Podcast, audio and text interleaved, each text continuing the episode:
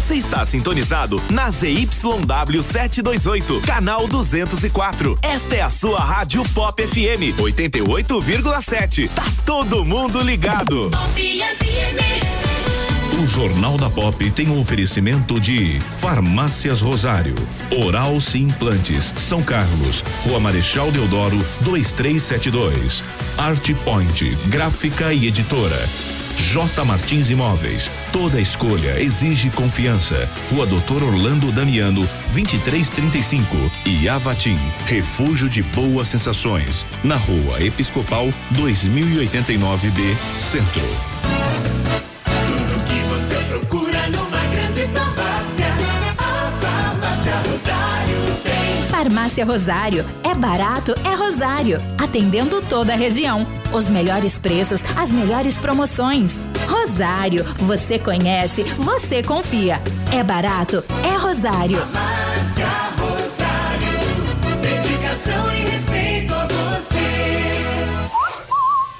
Sim, sim, eu vou pra Oral Sim.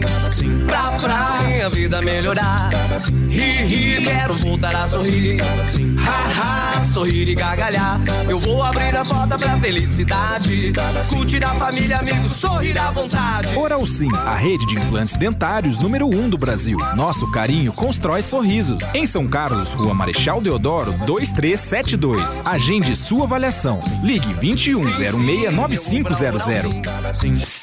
Uma folha de papel pode receber diferentes impressos. E com o nosso cuidado, sua impressão pode criar vida.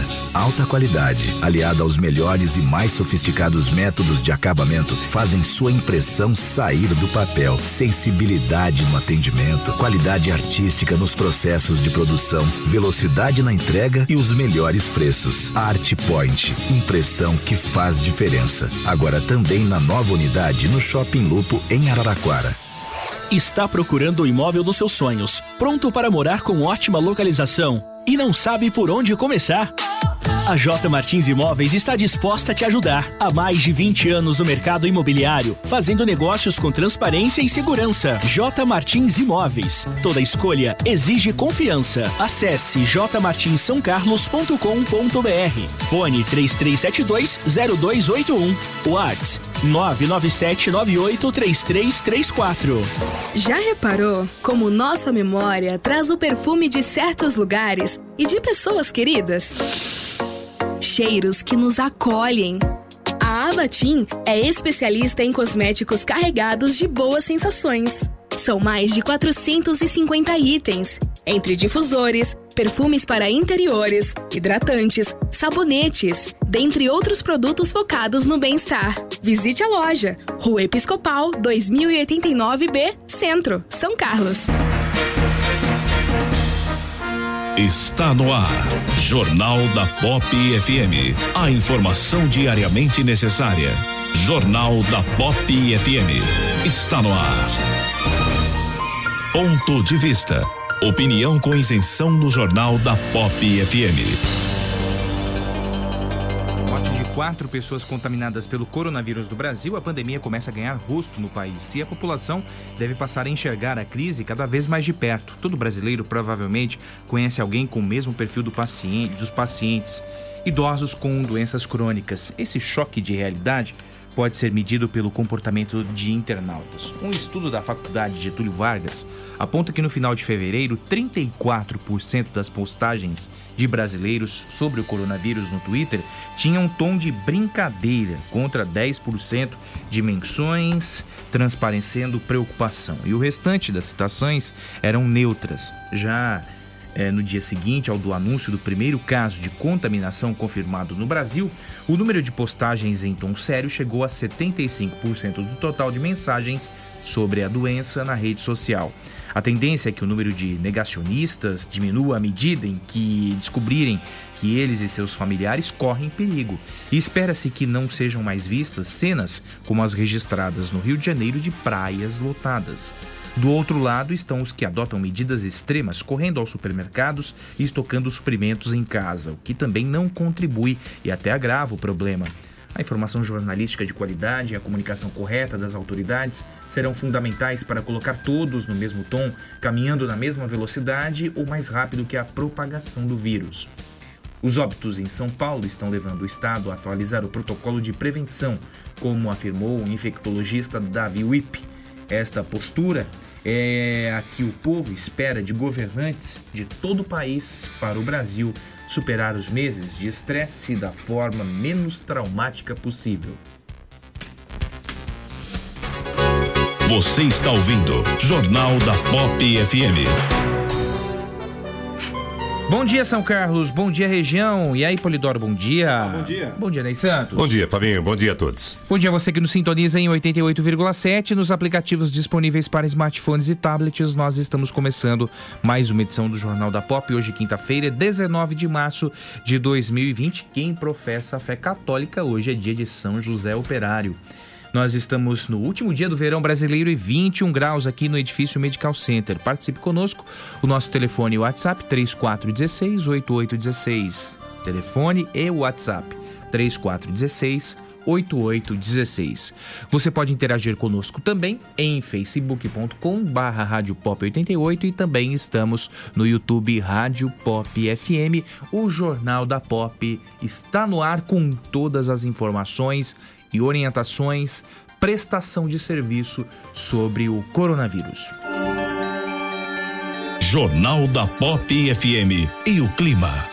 Durante esta quinta-feira, último dia do verão, a expectativa é de chuva em São Paulo. Pancadas rápidas, intercaladas com períodos de sol. No interior paulista, a chuva ainda deve ser pouco expressiva, principalmente no norte de São Paulo. A chuva deve ser pouco volumosa. Já na faixa leste, a expectativa é de chuva ganhando força. Já nesta quinta-feira, o verão se despede com chuva forte, com chuva volumosa. Aliás, não se descarta o risco de transtornos. Inclusive, entre a região metropolitana de São Paulo, a Baixada Santista, litoral sul também do estado. A expectativa é de volumes de pelo menos 40, 50 milímetros. Apesar disso, ainda tem temperaturas elevadas, o que, aliás, até serve de combustível para os temporais. A máxima prevista na Grande São Paulo é de 31 graus. Pode fazer 32 em Marília, cerca de 33 graus em Itapira.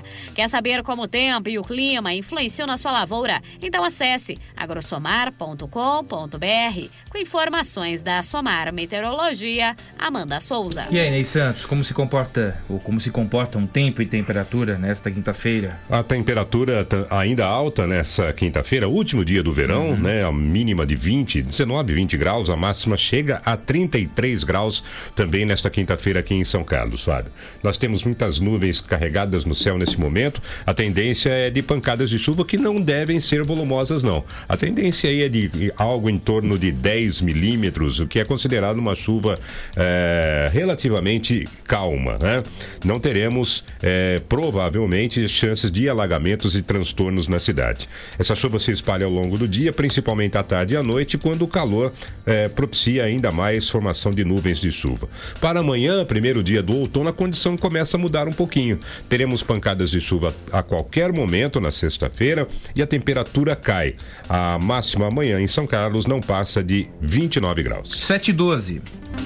Radares. Nos dois sentidos da Comendador Alfredo Maffei, bairro centro, centro-bairro, velocidade máxima permitida 60 km por hora. E na Miguel Petroni, sentido centro-bairro, velocidade máxima permitida de 50 km por hora. Esportes. Após a realização de um segundo exame do técnico do Flamengo, Jorge Jesus, veio a confirmação. O treinador rubro-negro testou negativo para a Covid-19. Mesmo sem estar infectado pelo novo coronavírus, o português de 65 anos vai seguir as recomendações médicas feitas anteriormente e só vai deixar seu apartamento na Barra da Tijuca, zona oeste do Rio de Janeiro, apenas em questões emergenciais. Nos Estados Unidos, depois do pivô francês do Utah Jazz, Rudy Gobert, mais quatro jogadores da NBA testaram positivo para a Covid-19. Todos atletas do Brooklyn Nets, entre eles o astro Kevin Durant. A última partida da equipe de Nova York antes da paralisação da Liga de Basquete foi o Los Angeles Lakers, de LeBron James. Os jogadores do time californiano já fizeram os exames e aguardam os resultados em isolamento. Recentemente, o Brooklyn Nets encarou também o Chicago Bulls do brasileiro Cristiano Felício. O pivô, que ainda não fez os testes por não apresentar sintomas, reconhece que a situação pode mudar em virtude do jogo do dia 8 de março diante dos Nets. Acabei não sendo testado ainda para ver se eu tenho coronavírus. Aqui eles estão testando mais o pessoal que apresenta é, algum tipo de sintomas e como não tenho sintoma nenhum e tenho ficado em casa, não estou tendo muito contato com as pessoas, então eu acabei não sendo testado ainda, mas isso pode mudar porque acabamos de receber algumas notícias que alguns jogadores que a gente jogou contra há duas semanas atrás pegaram, então a gente está esperando ainda para ver o que vai acontecer. Visando o combate à pandemia, jogadores, times e confederações vêm contribuindo financeiramente. A Federação Alemã de Futebol anunciou que vai doar 2 milhões e meio de euros para instituições de saúde. Já a Roma informou que vai doar 13 mil máscaras e 60 garrafas com desinfetantes para as mãos para hospitais da capital italiana. E o atacante do Milan, Zlatan Ibrahimovic, também abraçou a causa. O sueco criou uma vaquinha virtual visando atingir um milhão de euros para doar a hospitais humanitários. Além disso, iniciou o projeto doando 100 mil euros, algo em torno de 560 mil reais na cotação atual. Agência Rádio Web do Rio de Janeiro, Cadu Macri. Há três anos, São Carlos se informa aqui no Jornal da Pop FM. Na Alma Peugeot São Carlos, veja de perto o novo SUV Peugeot 3008 e seu design muito mais robusto. É o SUV de melhor custo-benefício da categoria. O novo SUV Peugeot 3008 tem teto solar, piloto automático inteligente, rodas liga aro 19 e muito mais a partir de 159.990. Conheça e surpreenda-se. Alma Peugeot São Carlos. Alma Peugeot. No trânsito dê sentido à vida.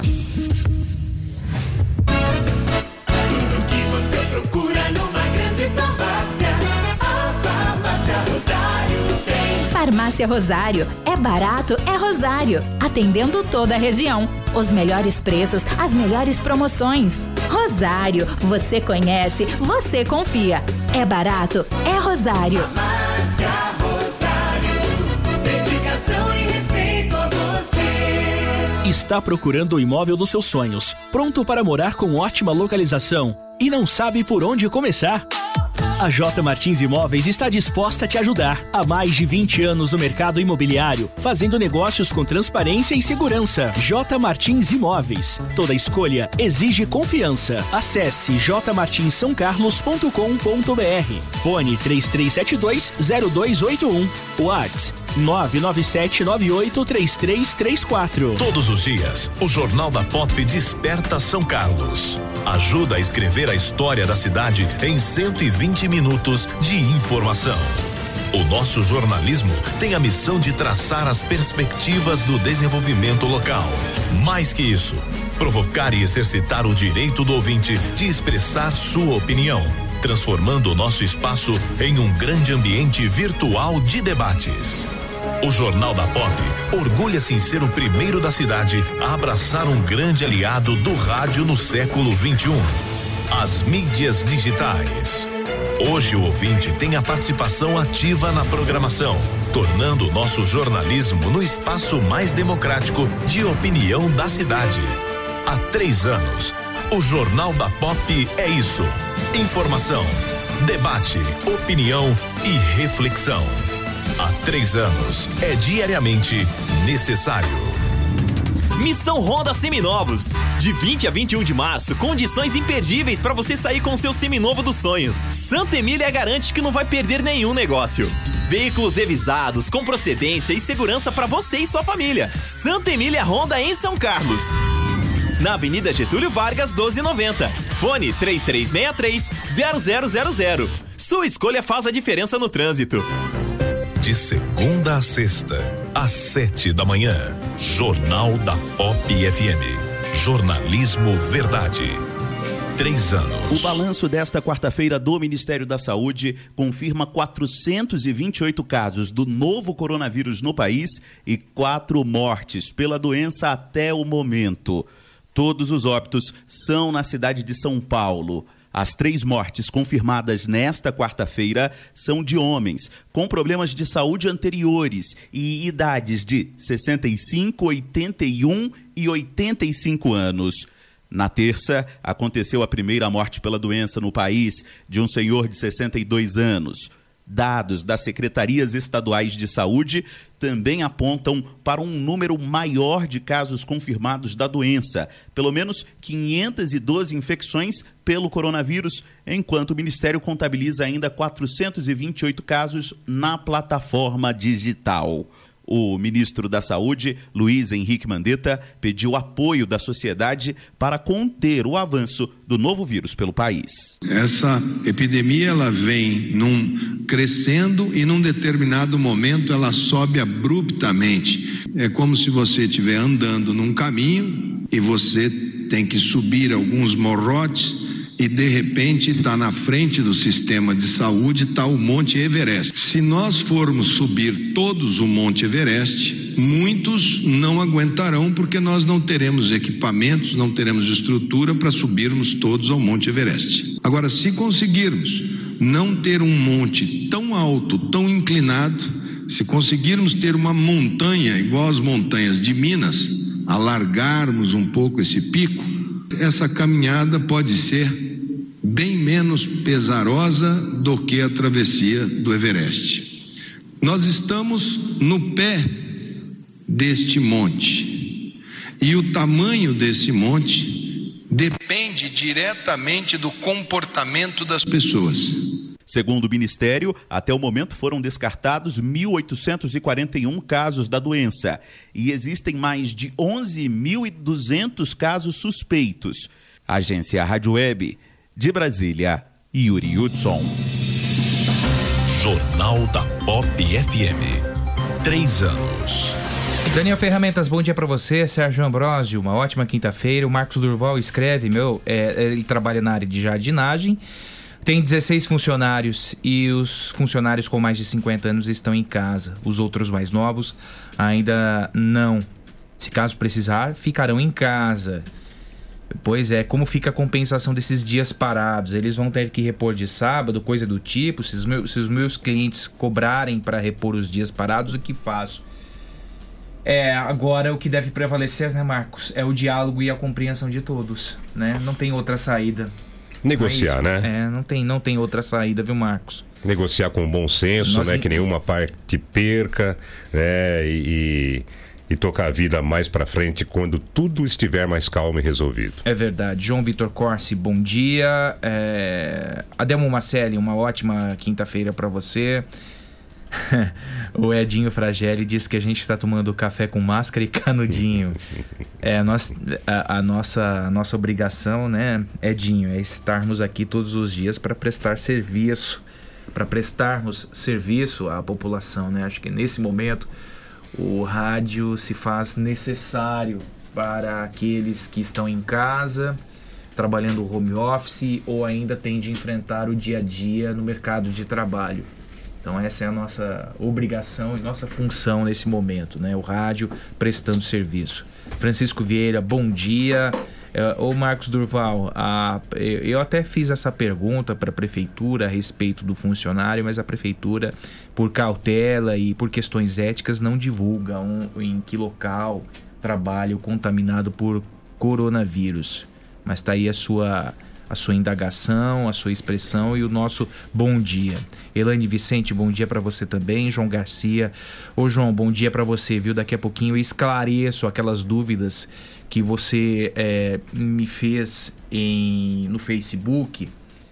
Aliás, quantas pessoas mandaram WhatsApp e mensagens durante todo o dia para a rádio a respeito de um áudio que se espalhou eh, pelas redes sociais da médica Andréa Cogo. Nós vamos esclarecer esse fato daqui a pouquinho, tá? É importante o esclarecimento até para para minimizar o pânico entre a sociedade, né? 7h23, daqui a pouquinho tem o repórter Maicon Ernesto nas ruas da cidade, trazendo um panorama da movimentação comercial, da movimentação dos trabalhadores. Daqui a pouquinho, 7 horas e 23 minutos agora. Realização do censo que estava prevista para este ano é adiada para 2021, o motivo é a pandemia do coronavírus. Em comunicado, o IBGE explica que a ideia era que cerca de 180 mil profissionais visitassem mais de 70 milhões de domicílios brasileiros, o que se torna totalmente inviável na atual situação. Com isso, os quase 2 bilhões e meio de reais que seriam investidos na pesquisa serão repassados para o Ministério da Saúde exatamente para ajudar no combate ao coronavírus. O censo é feito a cada 10 anos e busca informações detalhadas sobre o tamanho e as características da população brasileira.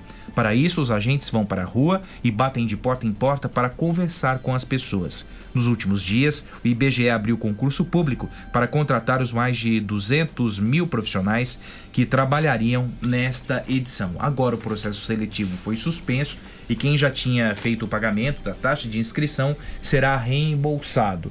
No último censo, em 2010, cerca de um milhão de pessoas se inscreveram para concorrer a 190 mil vagas. Lembrar 7h24, que- pois não, Ney? É só lembrar que não é só o contato com as pessoas na pesquisa do IBOP, né? Do, perdão, do IBGE, né? Tem treinamento, né? tem preparação dessas Exato. pessoas, né? tem uma parte prática que é realizada também. Isso teria que ser feito antes da pesquisa mesmo, que, se não me falha a memória, começaria em agosto. Mas esse treinamento, isso tudo tem que ser feito antes. Né? E a gente não sabe quando essa situação vai se normalizar. Então, de maneira prudente, isso foi adiado para o ano que vem. 7 horas e 25 minutos. Ricardo Arrigue, bom dia para você. Kleber Fronteira, bom dia. Antônio Wilson Araújo, bom dia. Ô Maurício Ortega, um abraço para você, viu? Ex-vereador e sempre professor Maurício Ortega. Um abraço, Perfeito. viu, Maurício? Abraço, Maurício. Um abraço para você, boa quinta-feira. Terceira e última parcela do IPVA vence nesta quinta-feira no estado de São Paulo para os donos de veículos com placa final 7. O pagamento pode ser feito no caixa do banco ou outros canais oferecidos pela instituição financeira, como caixas eletrônicos e até internet. Basta que o proprietário tenha em mãos o número do Renavan. No caso dos caminhões que contam com calendário à parte, o IPVA também pode ser dividido em até três vezes. Mas aí a parcela é que vence nesta quinta-feira para placas final 7 e as demais prestações ficam para junho e setembro. O caminhoneiro que preferir pagar à vista tem o dia até o dia 17 do mês do mês que vem para quitar o imposto. Neste caso, porém, sem nenhum tipo de desconto, já que o abono por adiantamento foi concedido apenas para quem pagou o valor total em janeiro. Há três anos, você bem informado. No Jornal da Pop FM. Fabiano Henrique de Souza, bom dia para você. A Vigilância Epidemiológica de São Carlos confirmou ontem o primeiro caso positivo para a Covid-19 na cidade. Trata-se de um homem de 35 anos que foi atendido recentemente na rede particular de saúde, porém não foi notificado como caso suspeito, pois não se enquadrava nos critérios de definição dos casos, inclusive sem registro de viagem recente para fora do país. Por recomendação do local em que trabalha, fez o exame em laboratório particular na capital paulista, que confirmou para o novo coronavírus. Ele passa bem, não está internado e sim em isolamento domiciliar.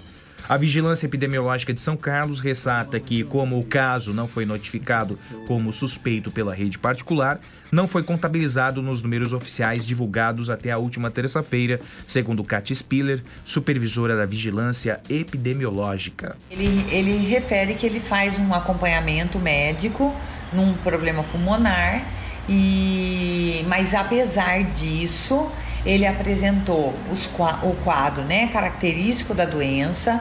É, nos primeiros dias os sintomas foram mais, mais fortes, vamos dizer assim, né? A febre foi mais alta, os outros sintomas também foram piores. E a partir de, de segunda-feira agora, a, a, a sintomatologia, quer dizer, os sintomas que ele apresenta, eles já, come, eles já começaram a regredir, já começaram a melhorar. Ele mora, ele mora com a família, é casado e tem filho. Né? As pessoas estão mais alertas, estão mais atentas, é, no caso de aparecimento de sintomas. Então as próprias pessoas já estão procurando mais os serviços de saúde. Então, com isso, a gente teve sim um aumento no número de notificações. Então, a gente tem hoje contabilizadas 20, 25 casos suspeitos. E, e com essa confirmação e a, e a situação epidemiológica do, do estado de São Paulo, muito provavelmente haverá uma mudança no protocolo de notificação de casos. Estamos aguardando as novas orientações para ver como é que nós vamos proceder mediante essas novas orientações. Nós já seremos informadas e estaremos repassando todas essas informações para a população que precisa saber disso, dessa mudança e para todos os serviços que realizam o atendimento dessas pessoas. A partir do momento que a gente confirma um caso, a gente precisa tomar outros tipos de medidas, medidas restritivas, não só medidas de orientação nem de recomendação. A partir de agora, nós precisamos restringir alguma, precisaremos restringir algumas coisas, algumas atividades, porque a gente tem percebido ao longo desses desse período, né, em que os casos começaram a ser notificados, que infelizmente as pessoas ainda continuam circulando é, grandemente, né? A gente vê uma, uma circulação de pessoas e uma aglomeração de pessoas muito grande ainda dentro da nossa, da nossa cidade. Com as notificações recebidas nesta quarta-feira, até três e meia da tarde, São Carlos contabilizava 25 notificações de casos suspeitos para Covid-19, sendo um confirmado e outros quatro casos descartados. Sete e meia na Pop. Vamos às ruas da cidade. Repórter Maicon Ernesto. O Maicon, bom dia, obrigado pela participação. É, a rede de supermercados já o serve e faz um horário diferenciado para atender ao público idoso. Você passou pelas ruas e constatou isso? Bom dia, Maicon. Bom dia, Taconelli, bom dia, Ney Santos e Polidoro e a todos os ouvintes da Pop FM. Realmente, eu estou aqui na, na região da Praça Antônio Prado, em frente à estação ferroviária, e a rede de supermercados realmente ela abriu uma hora mais cedo, é, priorizando as pessoas com mais idades e que estão na zona de risco. É, essas pessoas elogiaram bastante a atitude dessa rede e muitas pessoas nesse momento estão fazendo suas compras. É, o mercado com uma grande quantidade de pessoas é, na zona de risco. É, o mercado também adotou práticas é, diferenciadas para limpeza de gôndolas com álcool gel e também está orientando os funcionários a orientações e boas maneiras é, de limpeza na, em toda a rede. É, nesse momento, é, bastante gente chegando aqui à rede e inicialmente as primeiras horas aqui da manhã é, o movimento está um pouco mais calmo, porém é, bastante gente preocupada com o vírus coronavírus. Ô, ô Maicon, bom dia, tudo bem? Bom dia. É exatamente essa pergunta que eu iria fazer a você, né? A gente chega um pouquinho mais cedo aqui na rádio, não é um horário de tanto movimento é, nesse que a gente se desloca, né, das nossas casas, né? Eu, Fábio, Polidoro, para vir para cá. Depois uh, o movimento aumenta um pouquinho mais, né? Depois das 7 horas da manhã, depois das seis e meia da manhã. Eu queria que você desse esse diagnóstico exatamente de como é que está o movimento hoje em relação aos dias anteriores, né? Em relação ao dia a dia normal da cidade. Está muito abaixo. A Kat Spiller falou agora há pouquinho que eh, vê ainda uma aglomeração de pessoas muito grande nas ruas. Enfim, como é que está a movimentação nessa parte central da cidade, Michael? É, Ney, eu conversei com bastante usuários do transporte coletivo e, segundo o que eles me relataram, sim, houve uma certa diminuição, mas não algo que seja relevante, tão relevante assim. É, as pessoas é, nos pontos de ônibus elas ficam um pouco mais distantes uma das outras, porém há, linhas que vêm superlotadas é, e fica difícil as pessoas tomarem os, os cuidados devidos. Apesar da empresa de transporte coletivo ter colocado é, vários é, informativos nos pontos de ônibus, é, percebe que os motoristas estão usando álcool gel, mas ainda as pessoas sentem é, um respaldo maior é, tanto da empresa quanto do, é, dos órgãos que precisam estar é, tá dando uma olhada nisso. Então as pessoas elas ficam receosas, mas não tem muito o que fazer. Elas precisam trabalhar, elas precisam cumprir seus horários nas empresas e não tem muito o que fazer. Tem que levantar e trabalhar e enfrentar, infelizmente, o transporte coletivo às vezes um pouco mais cheio do que o normal e, e a vida continua para elas normal, apesar delas estarem com medo, estarem tan- tentando manter os cuidados básicos de higiene, mas é, infelizmente elas têm que cumprir o prazo de horário. Elas estão, algumas pessoas fizeram perguntas para mim em relação ao comércio, se o comércio não vai tomar uma posição de fechar ou de parar pelo menos alguns dias para ver se ajuda essas pessoas a ficarem um pouco em casa. É, a, a respeito do transporte que você enfocava, né, Maicon e Ney, é, veja só o que acontece no ABC. O- os prefeitos das sete cidades da, da Grande São Paulo decidiram ontem pela manhã, em assembleia extraordinária realizada pelo consórcio intermunicipal do Grande ABC, suspender temporariamente o serviço de transporte público municipal. A que ponto chegamos, né? Não sabemos agora quais são ah, as próximas medidas da empresa de transporte público em São Carlos. Certamente a empresa está em compasso de espera, né? É, mas eu, eu considero, vi, Fábio, e penso que isso deva ser uma ação coordenada. Por quê? Porque se você eh, limitar o transporte público, mas as pessoas tiverem que tiverem né, a obrigação de continuar se deslocando, você vai ter problemas em outros setores, né? Por exemplo, né, serão mais pessoas com carros nas ruas, é, movimento maior, né, é, maior movimento, por exemplo, de transporte por aplicativo, né, que é uma solução que tem sido encontrada é, ultimamente, táxis. Então você sobrecarrega um outro setor desde que não haja uma ação coordenada. Em São Paulo, né, isso de certa forma aconteceu, né, porque com o fechamento do comércio, por exemplo, as pessoas não têm obrigação de se deslocar do, do comércio especificamente até o seu trabalho, né, em alguns comércios. Então, se não houver uma ação coordenada, você vai transferir o problema para outro setor e só. Certamente. né? Precisamos ter conversa aí entre os setores para ver o que é que direitinho vai fazer. Mas é, é- e é isso que eu até questionaria o Maicon. O movimento de veículos, é, Maicon, fora do transporte público, é, você sente hoje abaixo em relação aos outros dias, muito abaixo?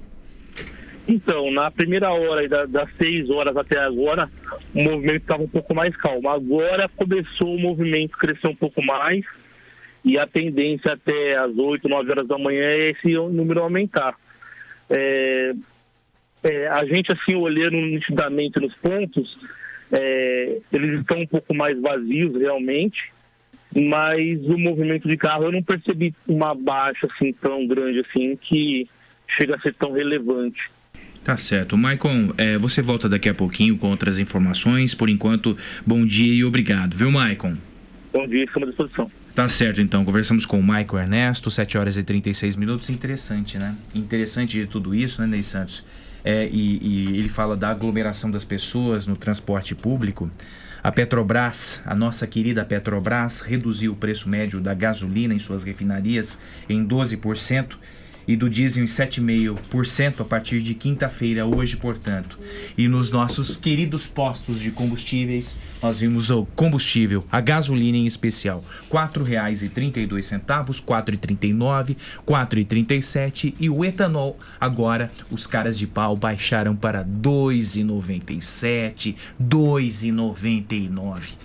Isso é uma vergonha não querendo pra, parafrasear aquele cidadão, jornalista, que eu tenho- tenho minhas dúvidas com relação à credibilidade dele.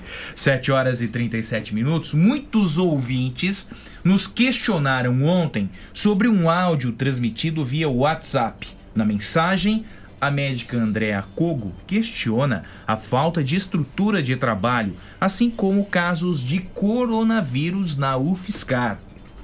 Pelo menos três suspeitas. Uma delas é uma cozinheira que trabalha na UFSCar, e aí ela me garantiu com 100% de certeza que há três estudantes na UFSCar com casos confirmados. Eles não são suspeitos, eles são confirmados. Não foi fornecido máscaras, não está sendo fornecido toalha de papel para a gente secar as mãos. Uma segunda mensagem, agora de uma servidora da UFSCar, desmente a informação da médica. Fala para ela se tranquilizar, porque não tem esses casos aqui na UFSCar, a gente já apurou. Isso foi uma fofoca que saiu dentro do restaurante universitário e a funcionária, coitada, tomou como verdade e virou tudo isso. Já conversei com a Crislane, não temos esse caso. Na terceira mensagem, a médica Andréa admite que foi induzida ao erro. Mas aí eu acabei dando um atestado de 14 dias para ela, né? Porque ela me garantiu, ah, aquela história toda, né, que tinha três casos confirmados, que a supervisora falou que tinha, e perereca e tal. Bom, isso daí nós vamos começar a vivenciar, gente, vai ser demais. Ontem apareceu demais, outra coisa que está aparecendo muito, gente, é assim, ó. É, é, a pessoa não tem absolutamente nada. Você vê que a pessoa não tem absolutamente nada. Aí ela chega que fala: "Ai, eu tô tossindo". Eu tô tossindo, essa tosse seca que a senhora tá vendo, tem uns quatro dias que não sara com nada. Não aguento mais tossir. Mas aí você vai examinar o indivíduo, o indivíduo está com o pulmão limpo, a garganta nem vermelha tá. Quer dizer, é, eles já descobriram que você é obrigado a dar atestado, né? O diretor do Departamento de Gestão do Cuidado Hospitalar, Fausto, Fausto Espósito, garante as unidades de saúde municipais estão guarnecidas de material médico. Essas informações não procedem, tá? A questão de, de EPI, a gente recebeu máscara, a gente recebeu jaleco de, de gramatura 30, a gente recebeu a touca, nós recebemos também a máscara N95. Só que a máscara N95 ela tá difícil de ser encontrada no mercado para comprar. Só que o, o Almoxarifado Central da Saúde já se providenciou, já comprou essa máscara, tá aguardando o fornecedor entregar. Então, assim, não tá faltando papel toalha, não tá faltando EPI, não tá faltando álcool gel.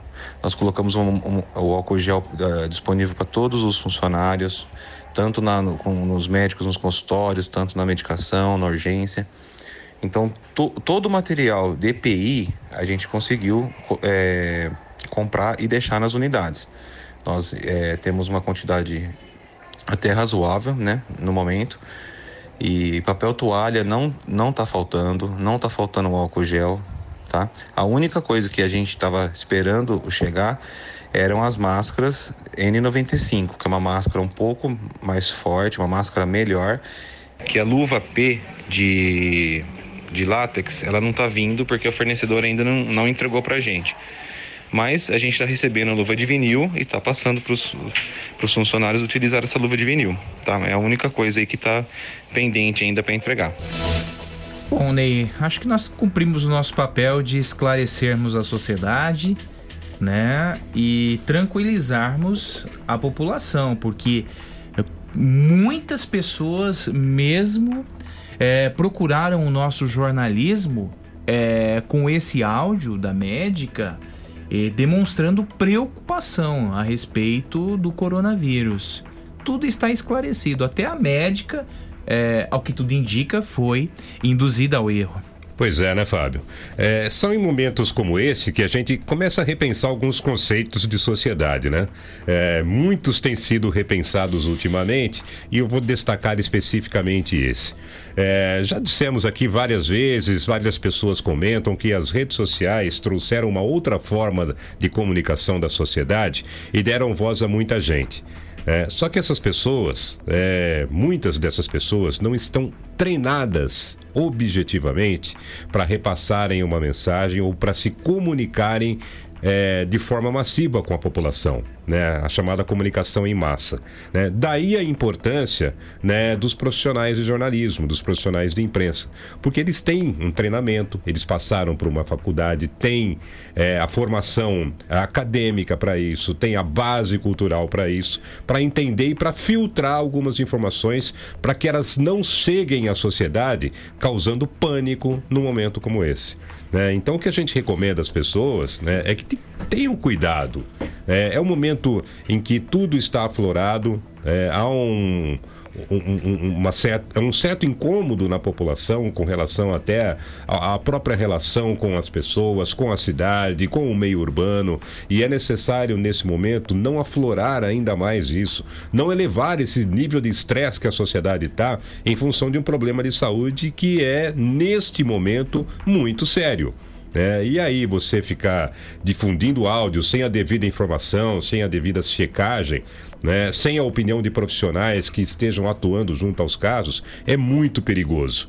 Então fica aí o exemplo para as pessoas pensarem um pouquinho mais antes de ficar espalhando áudios, qualquer áudio que recebam, qualquer informação que recebam, sem checar ou sem procurar um profissional que entenda e que saiba o que realmente está acontecendo. Então- Você não vai ajudar ninguém, viu? Não ajuda, aliás, atrapalha. É, com relação ao caso do coronavírus, a- ao menos é, três locais é, é, me passaram três locais é, diferentes de atuação desse profissional é, contaminado pelo coronavírus. Inclusive, uma das escolas da rede municipal, as professoras estavam em polvorosa, desesperadas, porque é, essa criança estuda nessa escola, as- os relatos é, dão conta que essa criança frequentou a escola na data de ontem, a prefeitura não confirma essa informação, ou seja, Ney, aos poucos o pânico está instalado em nossa sociedade. Nós, enquanto imprensa, estamos aqui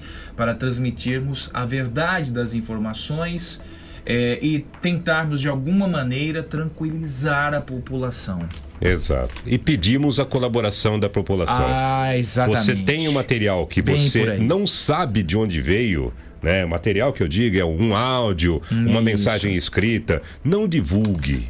Né? É verdade. O máximo que você pode fazer é tentar se orientar a respeito. Aliás, Mas- a informação é frequentou até sexta-feira. Desculpe, viu? É até sexta-feira. É, pois é, Fábio, mas não divulgue, né? Não, não transmita essa mensagem, não cause pânico entre os seus amigos, entre os seus parentes, se você não tiver certeza daquilo que está sendo divulgado. E deixe de lado, né, é, orientações pessoais. Não é o momento de cada um olhar para o seu umbigo e achar que a sociedade tem que é, funcionar conforme você pensa. Né? Pense que há pessoas de diferentes eh, culturas, de diferentes eh, origens, né? com diferentes problemas e que necessitam de um cuidado para que eh, se precavenham e para que não adquiram esse coronavírus nesse momento. 7h45, passe o seu recado da J. Martins, né, Santos? Esse recado é para você que sonha, hein? E para você que sonha com um lugar ideal para você viver com sua família ou para você investir. Se você tem um imóvel nos seus sonhos e procura alguém para realizá-los, seu caminho certo é a J. Martins Imóveis. J. Martins é, tem, os, tem a chave para realizar ah, o sonho que você tem de morar bem no, naquele ambiente que você gostaria, da forma que você gostaria para você e para sua família. Sabe por quê? Porque a J Martins tem muita experiência, atua no mercado há mais de 20 anos e está disposta a te ajudar na conquista do imóvel dos seus sonhos.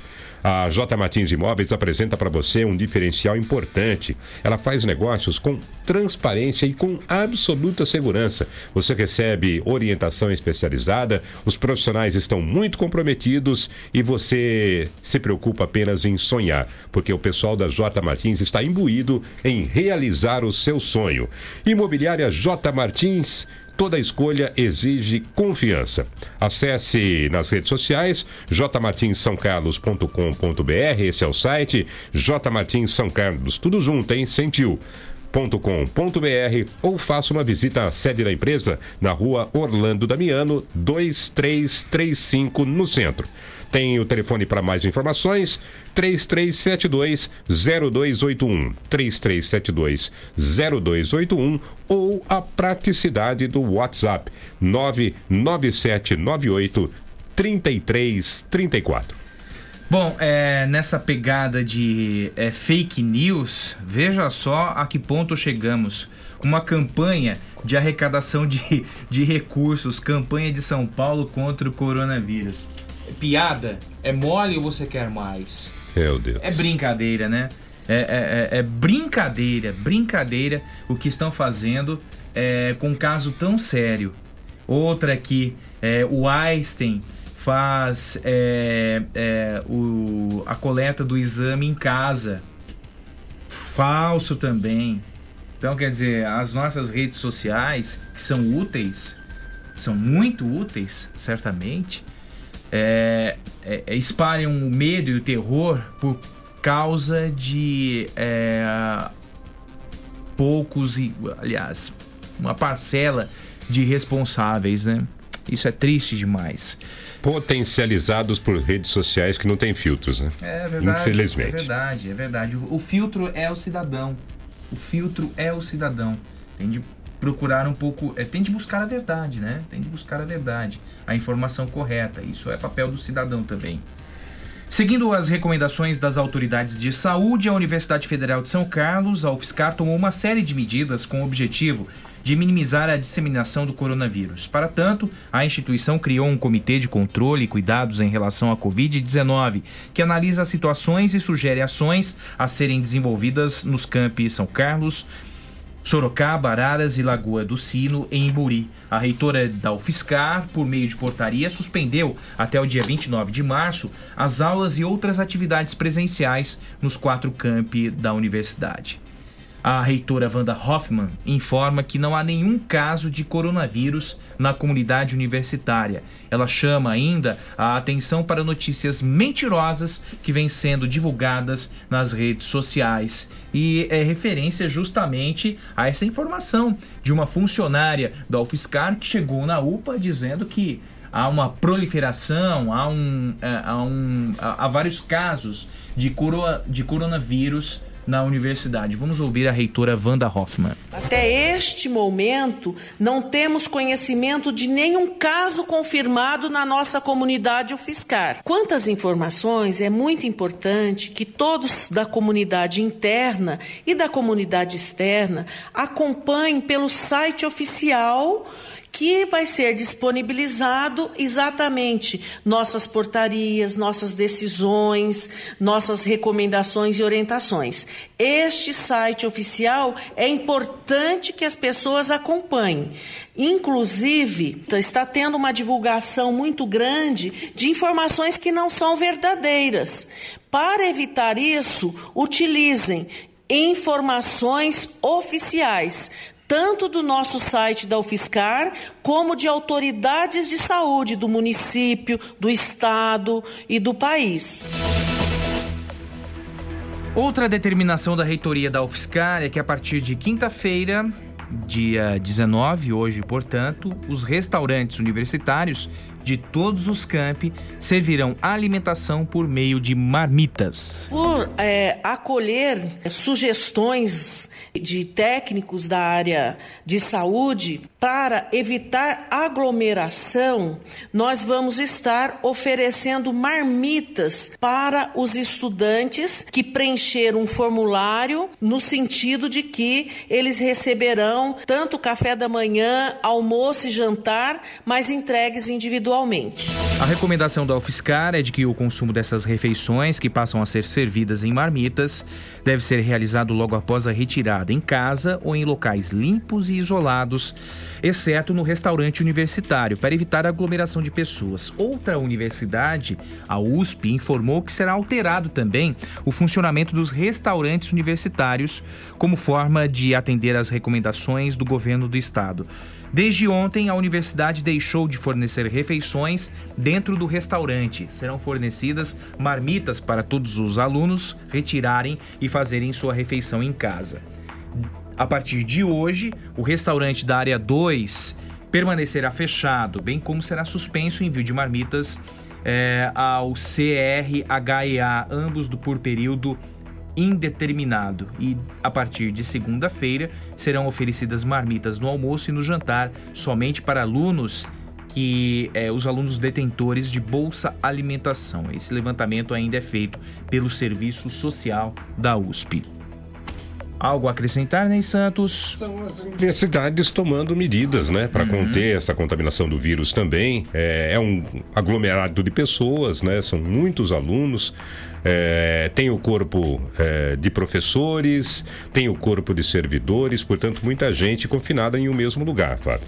É, isso é, leva né, a problemas, é, tanto administrativos quanto na questão de saúde especificamente neste momento, né? E tomar medidas como essas aí de tentar é, evitar o contato, evitar que as pessoas se dirijam ao campus é, é, formando aglomerações é importante. Né, é, mostra que a universidade não está parada com relação a isso, não está esperando as coisas acontecerem, muito pelo contrário, está agindo dentro da sua própria comunidade e dando a sua contribuição para a sociedade como um todo. O Alexandre Mazotti nos pergunta: tenho uma dúvida diante dessa situação é, do coronavírus quanto aos prestadores de serviço que têm contrato mensal, como por exemplo as vans escolares, se continuarão a receber os mesmos valores, uma vez que não estão tendo as despesas com os transportes dos alunos. É, o Alexandre, amanhã eu trago essa informação com o um advogado, tá? Vamos consultar o nosso, o nosso Joner Neri, né? Que é um advogado também especialista em direito do consumidor. Amanhã a gente traz o Joner ao vivo para tirar essas dúvidas, viu? Tá bom, Alexandre? Obrigado pela sua participação. Mas é uma, uma pergunta pertinente, viu, Ney? Ele se refere a vans escolares, vans né? escolares. É isso? Isso, exatamente. Uh, uh, Alexandre, né? É, é isso, exatamente. O Alexandre, eu acho que isso vai ser compensado num outro momento, né? Porque as escolas estão agindo dessa forma também. Né? Vamos lembrar que esse, esses dias de aula, é, eles vão ter que ser compensados em algum momento. É, ou férias de julho que deverão ser reduzidas, é, ou períodos de, de sábado, onde haverá reposição de aulas, né? E nesses momentos você também precisará dos serviços da van. E aí, né, é, eu entendo que esse trabalho extra que será feito para compensar as aulas depois, é, compensariam o pagamento nesse momento né? Mas é, é, uma forma como eu entendo, também não é nada confirmado, mas é, do que eu tenho ouvido até de algumas pessoas, acho que isso deve ser é, a forma de agir desses prestadores de serviços que têm o calendário atrelado ao calendário escolar. Exatamente, ainda sobre essa questão dos autônomos, o governo anuncia medidas para autônomos e para o setor aéreo. Quem traz as informações é o repórter Yuri Hudson presidente da República reuniu ministros do governo em uma coletiva para anunciar medidas de enfrentamento ao coronavírus no país. Jair Bolsonaro e todos os integrantes da mesa usavam máscaras de proteção individual. A medida se deve a duas novas confirmações da doença entre ministros do governo. Do GSI, General Heleno, e de Minas e Energia, Bento Albuquerque. Agora são 17 o número de infectados que foram, junto com Bolsonaro, à viagem aos Estados Unidos. Na coletiva desta quarta, o presidente foi questionado e disse que não se arrepende de ter aparecido nas manifestações. Ele ressaltou que testou negativo para a Covid-19 e voltou a negar que tenha inflamado os protestos. Sobre os panelaços contra o governo, Bolsonaro diz que aceita. Parece que é um movimento espontâneo por parte da população. Apenas apelo para a isenção da Globo e da Veja, que também divulgue que haverá então um panelaço favorável ao governo Jair Bolsonaro, que não quero pensar que vocês sejam parciais nessa questão. Na coletiva, os ministros fizeram balanços de ações tomadas até o momento e alguns apresentaram novas medidas. O ministro da Economia, Paulo Guedes, por exemplo, afirmou que o governo vai oferecer uma ajuda de 200 reais por mês a trabalhadores autônomos. Além disso, a União também estuda uma maneira de ajudar micro e pequenos empresários no pagamento de salários de funcionários para evitar demissões. Essas pessoas que estão hoje absolutamente desassistidas, eles estão no cadastro que nós chamamos de cadastro único. Eles não estão no Bolsa Família, eles não recebem BPC, eles não recebem nada de ninguém.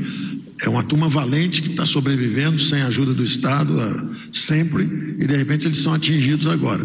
E eles precisam ter pelo menos os recursos para manutenção básica. Então, isso nós estamos aprovando hoje, são 5 bilhões praticamente por mês, três meses seguidos são 15 bilhões. Outra medida preparada pelo governo atende o setor aéreo e de turismo, um dos primeiros afetados com a crise. Com dilatamento de prazos de ressarcimento e adoção de outras ações que não inviabilizem a sustentabilidade financeira das empresas, como explica o ministro da Infraestrutura Tarcísio Vieira. E abrange também as companhias, as medidas, abrange aeroportos e as companhias aéreas. O governo também prepara um decreto que vai permitir estender o prazo de documentos como CNH que precisam ser renovadas, para evitar a aglomeração de pessoas em locais públicos. Durante a coletiva, o ministro da Justiça e Segurança Pública, Sérgio Moro, também especificou regras para o setor penitenciário e apelou para a cautela em medidas que possam soltar aqueles que estão presos. Nós temos que proteger a contaminação dentro dos presídios. Seria uma solução muito simplista simplesmente abrir as portas das prisões, já que isso deixaria vulnerável o restante da população. Então, tudo isso tem que ser feito com muito cuidado.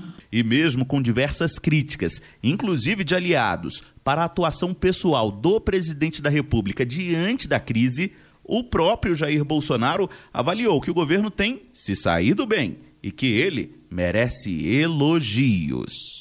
Parabéns a todos.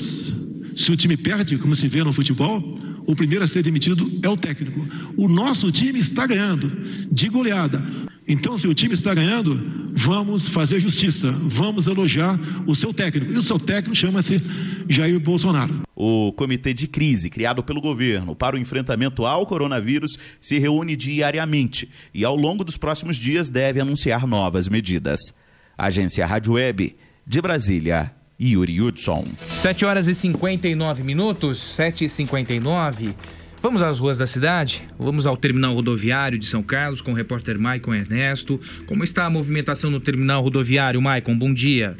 Bom dia, Tafanelli. Nesse momento, a movimentação é um pouco maior que a região central. É, muitos ônibus chegando, alguns mais cheios que outros, né? É, Nota-se que algumas pessoas estão sim utilizando máscaras e até luvas descartáveis para poder entrar nos ônibus e se apoiar nos corrimãos. E assim que as mesmas descem, elas acabam descartando as luvas plásticas e higienizando as mãos. É, a atitude que algumas pessoas estão tomando. Porém, a grande reclamação que eu conversei com alguns usuários é a falta de encontrar álcool em gel nas farmácias e também até luvas descartáveis, que bastante gente começou a comprar agora nessa correria por causa do coronavírus. Eu também conversei aqui com a Emanuele, que ela é técnica de enfermagem em um hospital aqui na cidade, e ela me fez uma- um questionamento. Ontem ela estava sem água na região da Vila Neri, e como ela é enfermeira, ela precisa utilizar diariamente eh, a lavagem dos uniformes. Como que ela vai fazer a higienização das mãos e da roupa se não tem água? Foi um problema que ela me passou. Esse é um problema que nós falamos ontem aqui, né, Ney Santos? Exatamente. O SAI precisa agora é, se empenhar e fornecer água para os bairros, porque se é, o, o- o principal o propósito de é, se evitar a proliferação do coronavírus é a limpeza das mãos e não temos álcool em gel nos estabelecimentos comerciais, cadê a água na torneira? Na Vila Néria até é um problema específico da eh, colocação de um novo poço ali, Isso, né? a perfuração de um poço. Perfuração de um verdade. poço que teria interrompido a água, mas é, é um momento diferente em que o SAI tem que tomar alguma atitude de forma emergencial, providenciar água para as pessoas do bairro. E esse panorama que nós estamos vendo. Outras pessoas também perguntando eh, em relação a- ao comércio mesmo, se vai continuar eh, aberto na próxima semana. Eh, pessoas autônomas perguntando como que vão fazer, se elas dependem de trabalhar e como que vão ficar em quarentena em casa, quem que vai pagar as contas. São perguntas que as pessoas estão fazendo, né? Verdade. Bom, o Maicon, é, daqui a pouquinho você volta com outras informações, então. São 8 horas e 2 minutos. E até um questionamento que você fez agora há pouco sobre o comércio. O Sindicato do Comércio Varejista emitiu uma nota ontem informando que as lojas dos principais corredores comerciais da cidade manterão o horário normal de funcionamento. Eh, No entanto, o Sim Comércio de São Carlos está orientando os comerciantes com diversas medidas preventivas que devem ser tomadas pelos estabelecimentos comerciais, como colocação de álcool em gel disponível para os clientes e funcionários, além do reforço na higienização de ambientes. O comerciante deve estar atento também à saúde dos funcionários fazendo a orientação a buscar avaliação médica caso apresentem algum sintoma da doença. O atendimento e vendas remotas via WhatsApp, site, e-mail e telefone também devem ser incentivados nesse período, informa a nota do Sindicato do Comércio Varejista de São Carlos, 8 horas e 2 minutos. A Dani escreve, Dani Botelho. Ontem o secretário Palermo fez uma postagem de apoio e otimismo e orientação. Estou nesse momento na UPA e está totalmente vazia. Isso demonstra que a população está entendendo que o secretário orientou que seria somente para os pacientes é, somente se deslocarem às unidades de saúde em casos graves. É isso aí. Obrigado pela sua mensagem, Dani Botelho, 8 horas e 3 minutos. E os cultos evangélicos, como ficam? Nós conversamos ontem com André Gorbanese, é o presidente do Conselho dos Ministros Evangélicos de São Carlos. A primeira pergunta que fizemos é, diz respeito à orientação das igrejas para os fiéis. Vamos ouvir então o pastor André Gorbanese.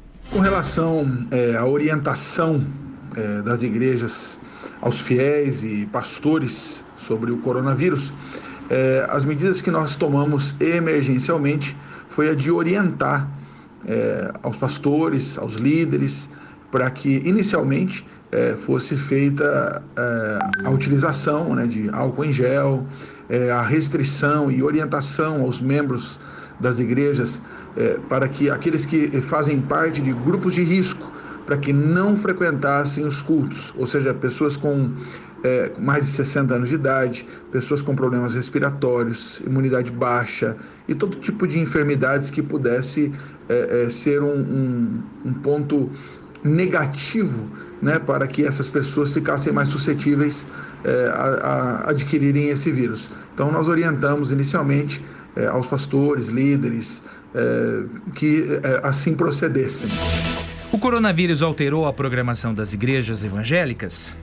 No que diz respeito à alteração da programação das igrejas, é, com certeza não há como manter uma programação normal diante de tamanho problema. É, sendo assim, é, algumas igrejas já interromperam os seus cultos presenciais. É importante dizer que nem todas as igrejas da cidade de São Carlos elas pertencem ao Comesc. Alguns pastores são independentes, algumas denominações não fazem parte do conselho, mas à medida em que nós temos contato com essas pessoas, é, obviamente que a gente procura passar alguma orientação. É, então, com certeza, mexeu com a programação. Né? Eu, por exemplo, além de ser presidente do conselho, tenho uma comunidade, né? uma, uma igreja a qual eu pastoreio, então os nossos cultos já estão com um público reduzido, todas as instruções que nós já falamos aqui anteriormente, nós já aplicamos, então naturalmente já reduzimos o público, estamos em fase de é, é, migração dos cultos presenciais para os cultos online. Então, em algumas igrejas, como já disse, já inclusive já interromperam os seus cultos. Algumas, algumas igrejas que já estavam adiantadas nesse processo eh, já interromperam e estão agora só com as suas atividades online. O pastor André Gorbanese explica: as igrejas que não interromperam cultos, escola bíblica e outras atividades estão adotando medidas preventivas? Com relação às igrejas que não interromperam ainda as suas programações, é uma questão de tempo, pelo que nós temos visto.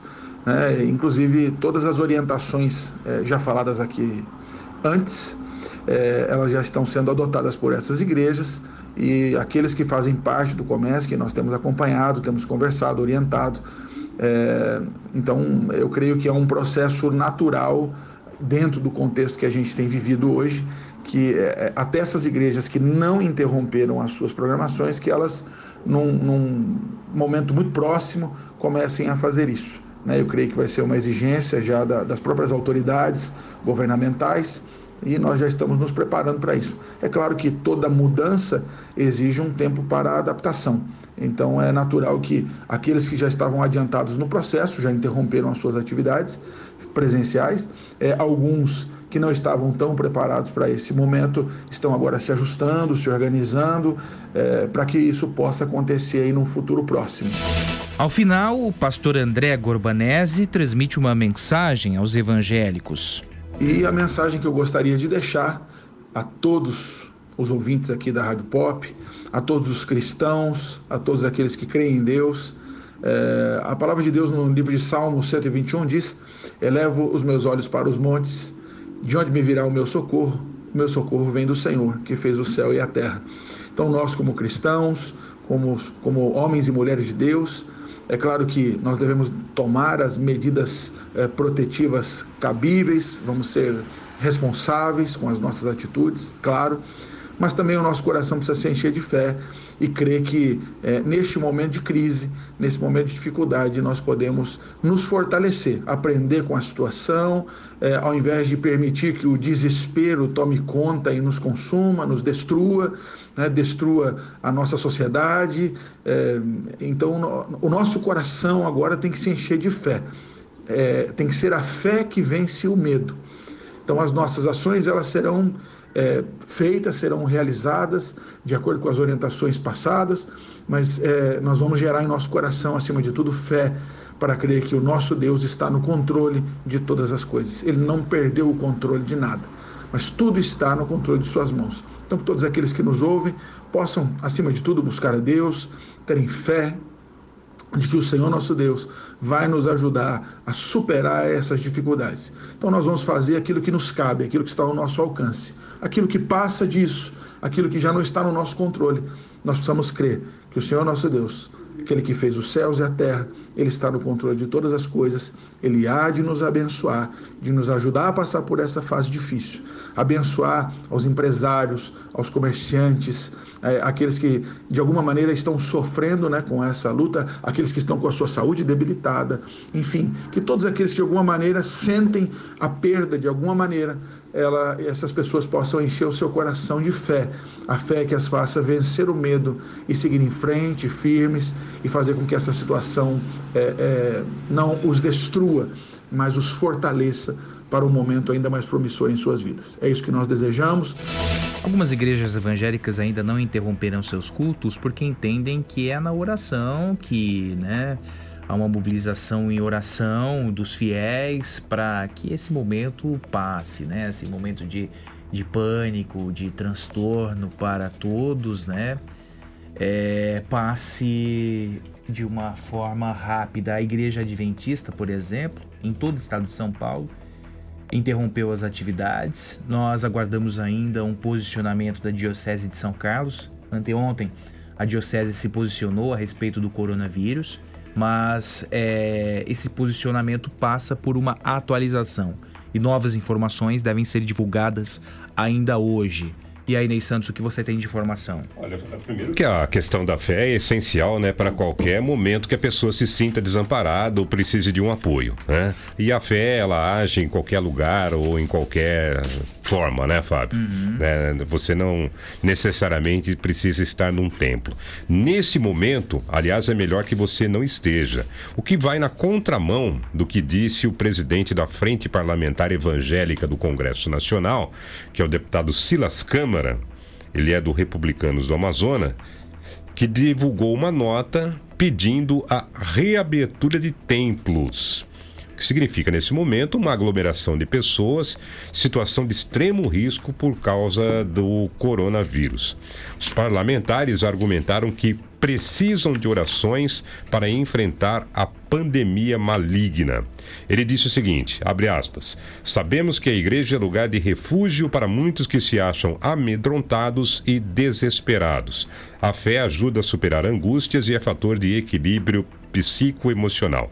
Vou fechar aspas aqui, ele disse mais uma série de coisas. O que eu acho só perigoso nesse momento, né, Fábio, é que se é, faça um pedido desses quando as recomendações, tanto da Organização Mundial da Saúde, quanto dos órgãos de saúde é, do país, do Estado, pedem exatamente o contrário. Silas Câmara caminha na contramão. Está na contramão do que eh, as organizações especializadas em saúde pedem para que as pessoas façam, e pensando não só nelas, pensando nos outros também. Então, como eu disse, né, a fé é importantíssima, né, só que ela não tem lugar e nem hora para ser exercida. 8 horas e 12 minutos. Vamos ao momento Oral Sim. Sim, sim, eu vou pra Oral Sim. Gente, a Oral Sim de São Carlos funciona normalmente, mas segue as medidas preventivas estabelecidas pela Organização Mundial de Saúde. Álcool em gel disponível a todos os pacientes e a equipe orientada sobre todos os cuidados. Portanto, se você é, pensa em repaginar o seu visual, trazer qualidade de vida para você através dos implantes dentários e de tantos outros procedimentos odontológicos e estéticos, procure a nossa Oral Sim, que está atendendo aos pacientes com toda a cautela, com todas as orientações necessárias sobre higiene. Oral Sim. Marque uma consulta, tem dúvidas? Agende uma consulta sem compromisso no 2106-9500. 2106-9500. A nossa Oral Sim Implantes fica na Marechal Deodoro 2372, na antiga Vídeo 21, com estacionamento para clientes. Oral Sim. Oral Sim. 8 horas e 13 minutos, a cidade de Baté registrou o primeiro caso suspeito de coronavírus. De acordo com a assessoria de imprensa da prefeitura, a paciente é aluna do curso de biologia da UFSCar e teve contato com uma pessoa de São Paulo que voltou recentemente de Israel. Não foram repassadas mais informações, como idade e bairro em que mora. A prefeitura toma todas as medidas cabíveis em relação ao caso 8 e 14. Jornal da Pop FM. Três anos. Está procurando o imóvel dos seus sonhos, pronto para morar com ótima localização e não sabe por onde começar? A J Martins Imóveis está disposta a te ajudar. Há mais de 20 anos no mercado imobiliário, fazendo negócios com transparência e segurança. J Martins Imóveis. Toda escolha exige confiança. Acesse jmartinssaocarlos.com.br. Fone 3372-0281. Whats 997983334. Todos os dias, o Jornal da Pop desperta São Carlos. Ajuda a escrever a história da cidade em 120 minutos de informação. O nosso jornalismo tem a missão de traçar as perspectivas do desenvolvimento local. Mais que isso, provocar e exercitar o direito do ouvinte de expressar sua opinião, transformando o nosso espaço em um grande ambiente virtual de debates. O Jornal da Pop orgulha-se em ser o primeiro da cidade a abraçar um grande aliado do rádio no século 21. As mídias digitais. Hoje o ouvinte tem a participação ativa na programação, tornando o nosso jornalismo no espaço mais democrático de opinião da cidade. Há três anos, o Jornal da Pop é isso: informação, debate, opinião e reflexão. Há três anos é diariamente necessário. Tudo que você procura numa grande farmácia. A Farmácia Rosário tem. Farmácia Rosário. É barato, é Rosário. Atendendo toda a região. Os melhores preços, as melhores promoções. Rosário, você conhece, você confia. É barato, é Rosário. Farmácia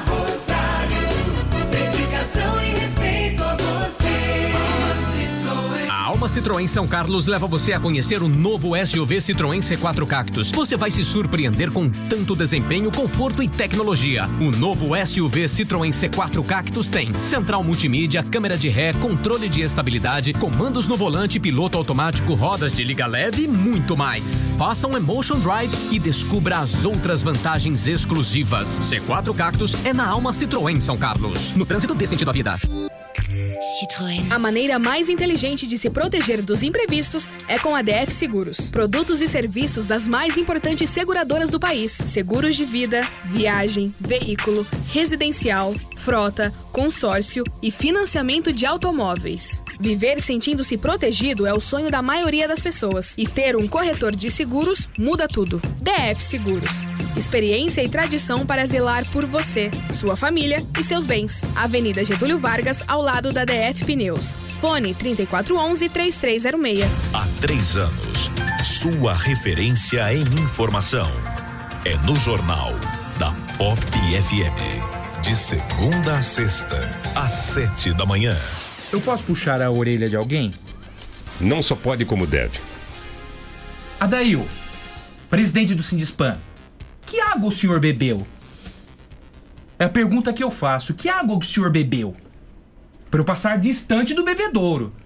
O senhor faz uma convocação para discutir acordo coletivo no momento que nós falamos de pandemia de coronavírus? O senhor convoca servidor para se aglomerar no sindicato? Tenha dó, hein, Sindispan!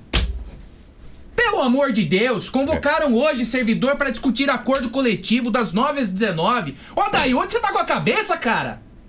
Pelo amor de Deus!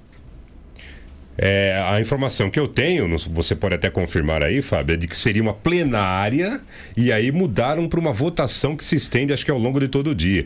Mas aí não tem muito como você controlar isso, né? E a recomendação tem é o como contrário. controlar? Para as pessoas não saírem de casa. Ah, tem a né? dó, né, Sindispan? Acho que o momento poderia ser outro. Ah, né? outro momento, né? Puxa vida, a população tá em pânico aí pelas ruas. Pelo amor de Deus, Sindispan. Olha aqui. É convocação para votação da proposta do acordo coletivo. Não dá pra esperar um pouquinho? Espera um pouco. Não é um momento para se discutir isso, não é um momento para aglomeração de servidores. Tá colocando em, em risco a vida dos servidores. A saúde dos servidores, não a vida, mas o- a saúde dos servidores num primeiro momento. Ah, tenha dó, hein, Sindispan? Pode esperar um pouquinho, sem Acorda! alguma. Acorda, seu Adail! Me fale qual água o senhor bebeu para eu passar longe do bebedouro. O hospital universitário alterou o protocolo de atendimento e os horários de visitas e da troca de acompanhantes por tempo indeterminado em virtude da importância da contenção da transmissão do novo coronavírus. Além disso, o hospital criou um canal de comunicação para esclarecimentos sobre a Covid-19. Como medidas de prevenção e controle hospitalar da Covid-19, foram elaborados planos de contingência e protocolo de atendimento internos a partir das recomendações oficiais do Ministério da Saúde. Esses protocolos são dinâmicos e constantemente atualizados para os profissionais do hospital. As consultas e exames agendados que não configuram urgência estão cancelados. Atenção! As consultas e exames agendados que não configuram urgência estão cancelados. Os novos horários de visita para pacientes internados também foram modificados. Internação de crianças, das 18 às 19 horas. Internação de adultos, das 2 às 3 da tarde. E as visitas ficam restritas a uma hora por dia, sendo permitido apenas um visitante para cada paciente. As visitas na unidade de emergência estão suspensas. Em relação à troca de acompanhantes, o hospital universitário determina que fica restrita a duas trocas diárias entre 8 da manhã e 9 da noite e permitidos acompanhantes apenas em casos legalmente previstos, pacientes com idade igual ou superior a 60 anos, menores de 18 anos e pessoas com deficiências. Estão proibidas a entrada de pessoas com alimentos e pertences, de visitantes e acompanhantes com idade a partir de 60 anos e de visitantes e acompanhantes com sintomas gripais, como febre, tosse, coriza e falta de ar. Os pacientes em isolamento continuam com restrições específicas. O hospital universitário está informando pacientes, visitantes e acompanhantes sobre as mudanças e disponibiliza um canal de comunicação para a população tirar dúvidas. É o 3509 2498. 3509 2498 de segunda a sexta-feira, de 8 da manhã ao meio-dia e de 1 às 5 da tarde. 3509 2498 3509 2498. E a Santa Casa de São Carlos adotou várias medidas de prevenção em função da pandemia do coronavírus. As visitas dos acompanhantes vão passar a ser restritas e não vai ser permitida a entrada de visitantes com sintomas respiratórios, nem gestantes e idosos. As visitas religiosas também estão suspensas na Santa Casa, até as visitas religiosas. Tá vendo, senhor Adail? Tá vendo a preocupação da Santa Casa? Tá vendo a preocupação da Santa Casa? Caso a família prefira, o religioso pode entrar no hospital no lugar de um familiar. Aí abre-se a exceção, né? E também temos é, algumas normativas em relação à doação de sangue. Nós estamos em contato com a Ariane Arzoli, que é a coordenadora do Banco de Sangue da Santa Casa, para explicar para a gente quais são essas normativas, essas novas regras para doação de sangue. Inclusive, anteontem, o infectologista Davi Wipp alertava sobre a importância da doação de sangue, porque há um temor em todo o estado de São Paulo que os bancos de, de sangue sejam atingidos é, com a redução dos estoques em função do coronavírus. Ariane, bom dia. A primeira pergunta que faço é relacionada é, justamente à declaração de Davi Wipp. É, houve uma redução no número de pacientes que costumeiramente doam sangue no banco? Bom dia. Bom dia. Sim, já sentimos, né? Diminuiu muito a doação. É, Para vocês terem uma ideia, geralmente a gente recebia de 15 a 30 doadores por dia. Ontem foi um dia que nós recebemos apenas quatro doadores. Então está muito preocupante, está caindo o estoque e a gente está precisando da ajuda de todos. Ah, bom dia, Ariane. Tudo bem? Bom dia. É, é, importante a gente ressaltar, né, que a doação de sangue ela é segura, né? Embora a gente haja aí a, a preocupação com o coronavírus, as pessoas que é, quiserem doar ainda podem fazê-lo, né? Quais são as atitudes tomadas para é, garantir essa segurança? Sim, a doação é segura, não tem perigo de pegar nenhum tipo de doença, todo o material é descartável e a, as medidas né, né, agora são, a gente não está deixando ter aglomeração aqui no banco de sangue, por isso estamos trabalhando com agenda, está entrando de um a dois no máximo doadores. Já na recepção, a gente orienta a utilizar o álcool em gel. Quando vai para a sala de pré-triagem, o doador também já é orientado a lavar as mãos, os braços, para ir para outra sala de triagem clínica. É, a sala de coleta também. Os doadores terminam a coleta, nós já higienizamos, higienizamos tudo com álcool, é tudo muito organizado. Na sala de refeição tem álcool gel, tem a pia para eles estarem lavando as mãos e a gente está fazendo todas as orientações. Então, Ariane, nesse momento é importante a pessoa é, consultar o banco de sangue, ligar antes é, em vez de comparecer diretamente ao, a, a, a, ao banco de sangue. É isso? Essa é a orientação principal? Isso, essa é a orientação que inclusive nós recebemos da BHH que é o órgão maior né, na hemoterapia para gente, dando essas orientações. Os doadores devem entrar em contato é, entre sete e meia e quatro horas da tarde para fazer um agendamento prévio. Então, a gente vai agendar um horário com ele. Isso também evita que ele fique esperando em qualquer outra recepção do hospital. Então, ele já vai entrar direto no seu horário aqui para o banco de sangue e vai ter um fluxo muito rápido. Nós estamos atendendo os doadores numa média, ele já vai para a sala de de coleta, em 10 minutos ele está na sala de coleta. A coleta ela não dura mais que 15 minutos, porque é o tempo máximo mesmo. Ele faz o lanche dele e já pode também estar é, tá saindo. Ele não vai ter contato com outros doadores, porque enquanto um entra na sala, o outro está saindo, a gente organizou bem o fluxo. Ariane, é claro que a decisão de doar sangue é individual da pessoa, né? Cada um tem a, a, o seu critério para fazer a doação ou não. Mas desde que ela esteja num estado bom de saúde, é importante que ela doe, né?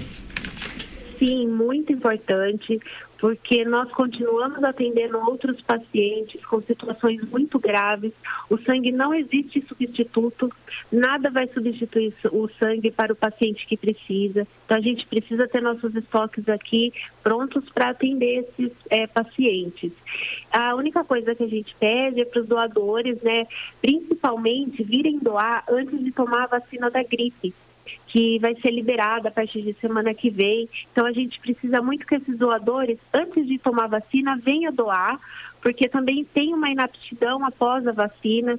Se teve algum sinal e sintoma de resfriado, até pergunta para a gente no telefone qual é o tempo, a gente vai orientar tudo certinho. Tá certo, Ariane. Passe as informações do serviço para doações no banco de sangue, importante nesse momento, né? Sim, o telefone para contato é o 3509-1230. Nós estaremos agendando das 7h30 da manhã até as 16 horas. É, isso, né, recebendo as ligações para agendar. O agendamento vai acontecer o horário normal de doação, que é de segunda a sexta, das é, 8 horas ao meio-dia, e aos sábados, das 8 às 11 horas. É, as recomendações continuam as mesmas. Tem que estar em bom estado de saúde. Se fuma duas horas sem fumar, se faz uso de alguma medicação, traz a medicação para a gente avaliar. E estamos precisando muito de vocês. Ariane, muito obrigado pela sua participação. Bom dia. Eu que agradeço. Oito, e tem estacionamento de graça em frente à Santa Casa para os doadores isso. de sangue. Não se preocupe com o estacionamento, né, Ariane?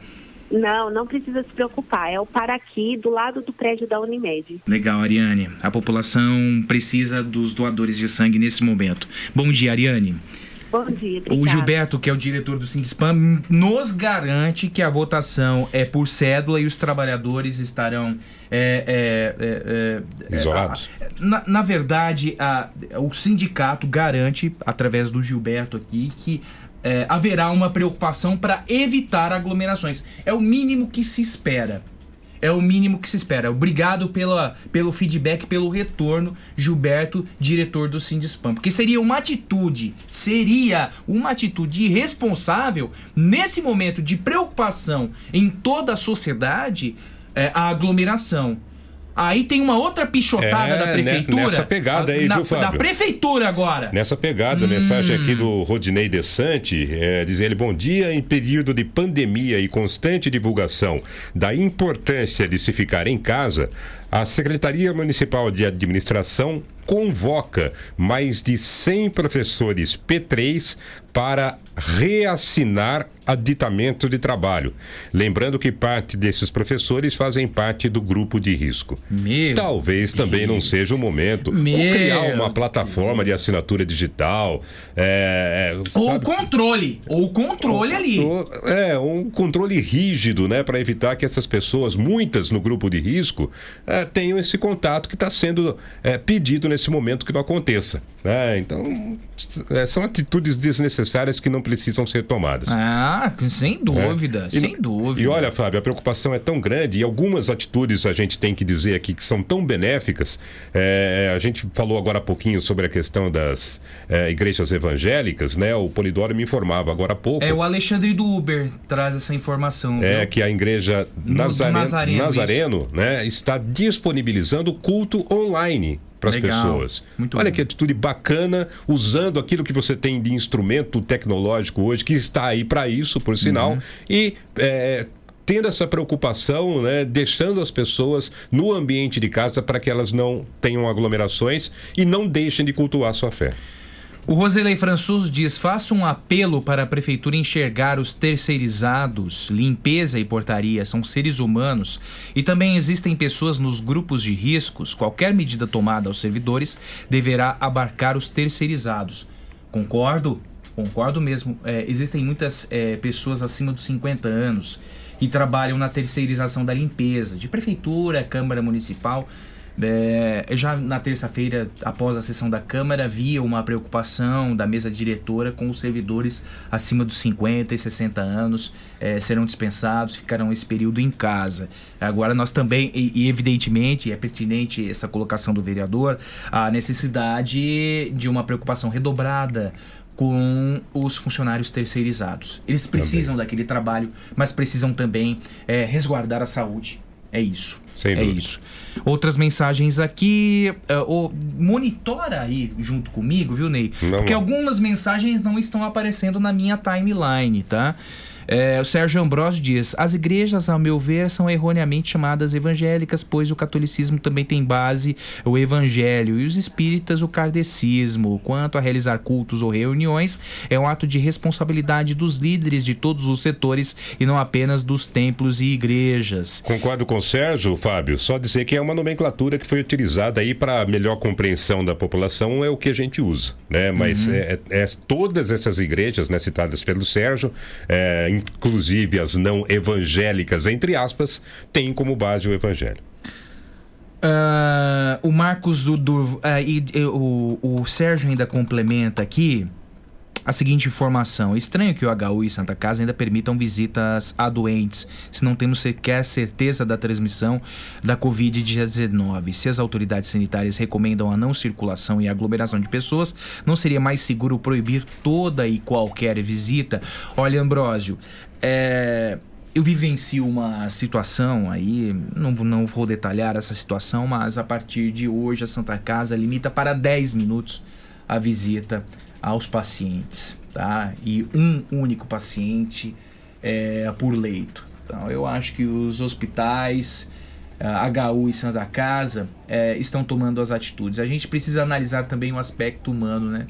Imagine um parente 15, 20 dias internado é, numa UTI, os familiares em casa, desesperados, sem informações. Nós também precisamos analisar o aspecto humano é, dessas internações hospitalares. Imagine uma criança internada, os pais des desesperados por notícias. Nesse momento, a cautela se faz necessária, mas precisamos é, colocar aquela é, é pitadinha de humanidade. Sem né? dúvida. Né? Exato. É, as fábricas vão parar. Trouxemos essas, essa informação ontem em primeira mão, viu, Marcos Durval? A partir de 30, do dia 30, o Sindicato dos Metalúrgicos sugere férias coletivas. Nosso brother é, Juliano Matos já está fazendo cultos online. Bom exemplo é a missão Encorajamento. É missão é, encora... é, ele tem uma luta, ele tem uma luta hercúlea no Ibope das igrejas com o padre Robson Caramano. Os dois transmitem no mesmo horário às quintas-feiras. Eita! É uma luta hercúlea por pontos no Ibope da religião. Dois grandes aí da audiência, né? É. Dudu, um abraço, um abraço pra você. Viu, Tô com saudade do Dudu, viu? Dudu é gente boa. Um abraço também ao Juliano, grande amigo, fui companheiro de trabalho dele, né? Depois ele é, é, partiu para esse, é, para esse outro caminho na vida, mas é uma pessoa extraordinária. Parabéns, viu, Juliano? Um abraço. O loteamento Salto do Monjoalinho certamente é a sua melhor opção de compra. A gente faz a brincadeira, mas os dois seguem é, é, disseminam a fé. Isso é, isso é importante, né? O papel das igrejas. O papel das igrejas nesse momento de aflição. Loteamento Salto do Monjolinho é certamente a melhor opção de compra em São Carlos. É um loteamento amplo, com ruas e avenidas projetadas para ter a melhor fluidez no trânsito. Tem um projeto de arborização que é sensacional. E a localização, então, a três minutos do shopping, do Sesc, do Colégio Diocesano. Enfim, a localização do loteamento Salto do Monjolinho é perfeita. E para investir também Vale a pena, viu? Lotes comerciais e industriais a partir de 250 metros quadrados. À vista, viu, Polidoro? Você que, que recebe em bitcoins, à vista, 81 mil reais. Lotes a partir de 81 mil reais. Também tem a parcela facilitada, a entrada facilitada e parcelas a partir de 699 reais. Obtenha mais informações no loteamento Salto do Monjolinho. Imobiliária Cardinale 2107 8080 é o telefone e o WhatsApp 2107 8080. Obtenha mais informações com os corretores da Imobiliária Cardinale e o loteamento Salto do Monjolinho. Avanço do, da Covid 19 pode gerar problemas fiscais. Quem traz as informações é o repórter Diego Brião. O governo federal, durante a quarta-feira, pediu ao Congresso Nacional que reconheça estado de calamidade pública por consequência do avanço da Covid-19, doença gerada pelo novo coronavírus. A primeira resposta, concedida pela Câmara dos Deputados, foi positiva, com a aprovação da solicitação ocorrida na noite de quarta-feira. Agora, cabe ao plenário do Senado Federal aprovar ou não o decreto proposto pela Presidência da República. Caso haja a segunda aprovação, o governo pode, por exemplo, descumprir a lei de responsabilidade fiscal, ficando autorizado a elevar gastos. O professor de economia da PUC do Rio Grande do Sul, Adalmir Marchetti, acredita que o país deve enfrentar, daqui para frente, diversos problemas fiscais e de arrecadação por conta da pandemia. Na verdade, a lei de responsabilidade fiscal, a lei de diretrizes orçamentárias, a lei do teto, elas todas deveriam ser revistas nesse momento, porque eles colocam um limite bastante grande na capacidade do governo federal atuar e na capacidade do governo federal ajudar estados e municípios que também vão enfrentar problemas fiscais e de arrecadação bastante grande e terão seus gastos aumentados com a questão da saúde nos próximos meses. Já o cientista político Marcelo Suano crê que o pedido do governo federal mostra a incapacidade de administração do sistema político brasileiro em se organizar a curto prazo. O que se pode esperar é que haja apenas uma, uma amenização do problema, uma solução temporária e um retorno das mesmas questões fundamentais que estão sendo apresentadas, exceto se o governo conseguir se articular de uma maneira muito concreta, muito positiva, para barrar quaisquer ações previamente, como se estivesse jogando xadrez. Espera-se que haja personalidades e estrategistas dentro do governo capazes de trabalhar nesse sentido. Se for aprovado também pelo Senado, o efeito do pedido de calamidade pública se estenderá até 31 de dezembro de 2020. A agência Rádio Web com informações de Brasília e colaboração de Rafael Ferri, falou o repórter Diego Brião. O Márcio Santos diz é, que é importante as pessoas ficarem em casa porque esses resultados divulgados agora é, são liberados de 7 a 10 dias após a coleta. Bem lembrado, bem observado. É, tem uma outra questão aqui. É, eu me perdi, rapaz, rapaz. É sobre o funcionamento dos bancos sobre o funcionamento dos bancos. Aí me ajuda, Polidoro, por gentileza. Um é, ouvinte. Não, não, não, não, não.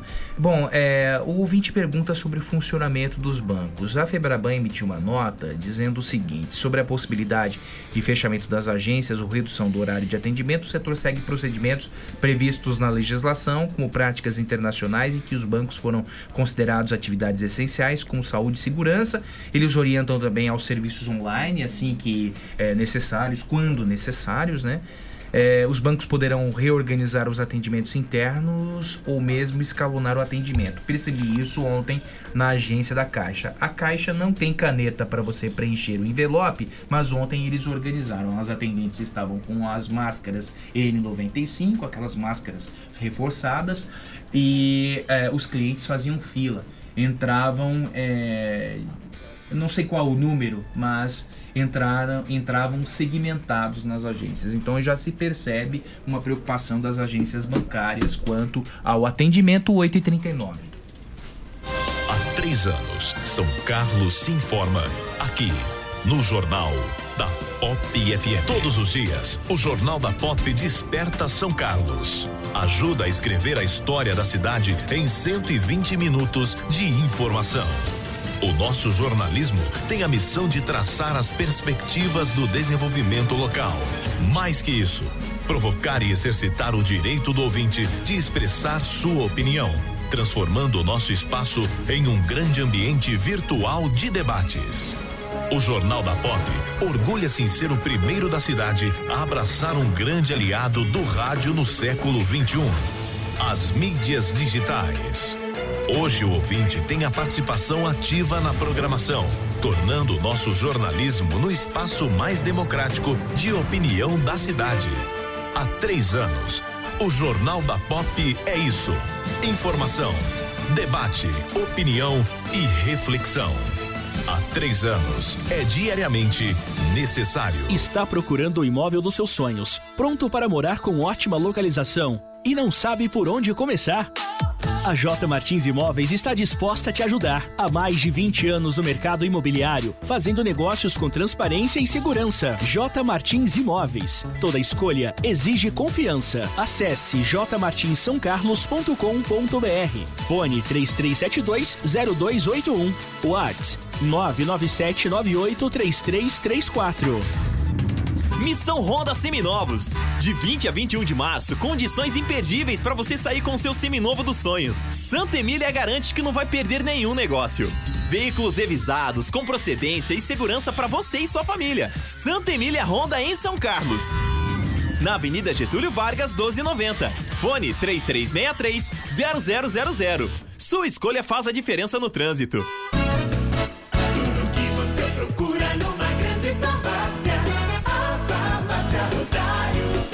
Farmácia Rosário. É barato, é Rosário. Atendendo toda a região. Os melhores preços, as melhores promoções. Rosário, você conhece, você confia. É barato, é Rosário. Farmácia Rosário. Dedicação e respeito a você. Há três anos, São Carlos se informa aqui no Jornal da Pop FM. De segunda a sexta, às sete da manhã. Jornal da Pop FM. Entrevista. Marcelo Stabile Arruda, eu passei novamente essa demanda para o SAAI, para a Secretaria de Comunicação. Bom dia para você, viu? Sobre vazamento na esquina da Padre Teixeira com Rafael de Abreu Sampaio Vidal. Eu tô me segurando para falar algumas coisas aqui sobre o SAAI, viu, Ney Santos? Mas eu vou falar ainda, tá? Só estou aguardando Não o podemos momento falar oportuno. que há vazamentos pela cidade Ah, inteira. Não, né? mas não é só isso, viu, Ney? É, o seu Marquezinho precisa tomar providências em relação a alguns funcionários. Ósio, bom dia pra você.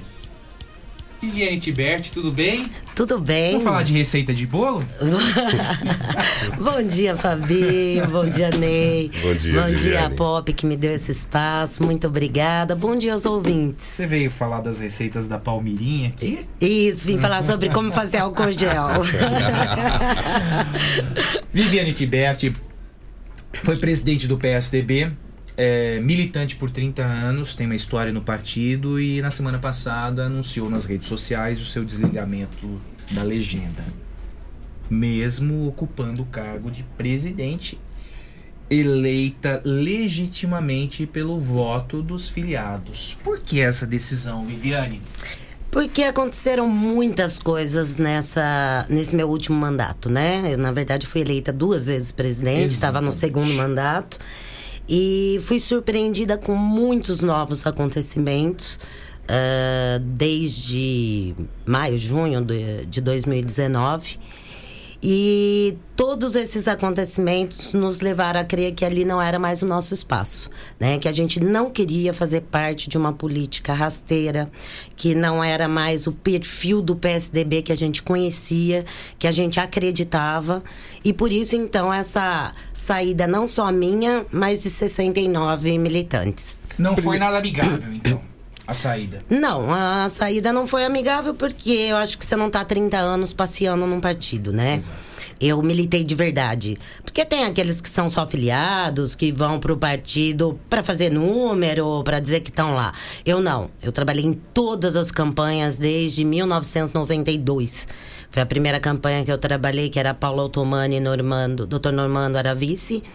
E de lá pra cá eu trabalhei em todas. Se você falar de majoritários, presidente, governador, senador, deputado federal, estadual, vereador, prefeito, trabalhei em todas as campanhas. Então eu não era uma figurante da política, né? Apesar das pessoas falarem quem é, ah, é a Viviane, é gente não. Não, a Viviane não é nova, não.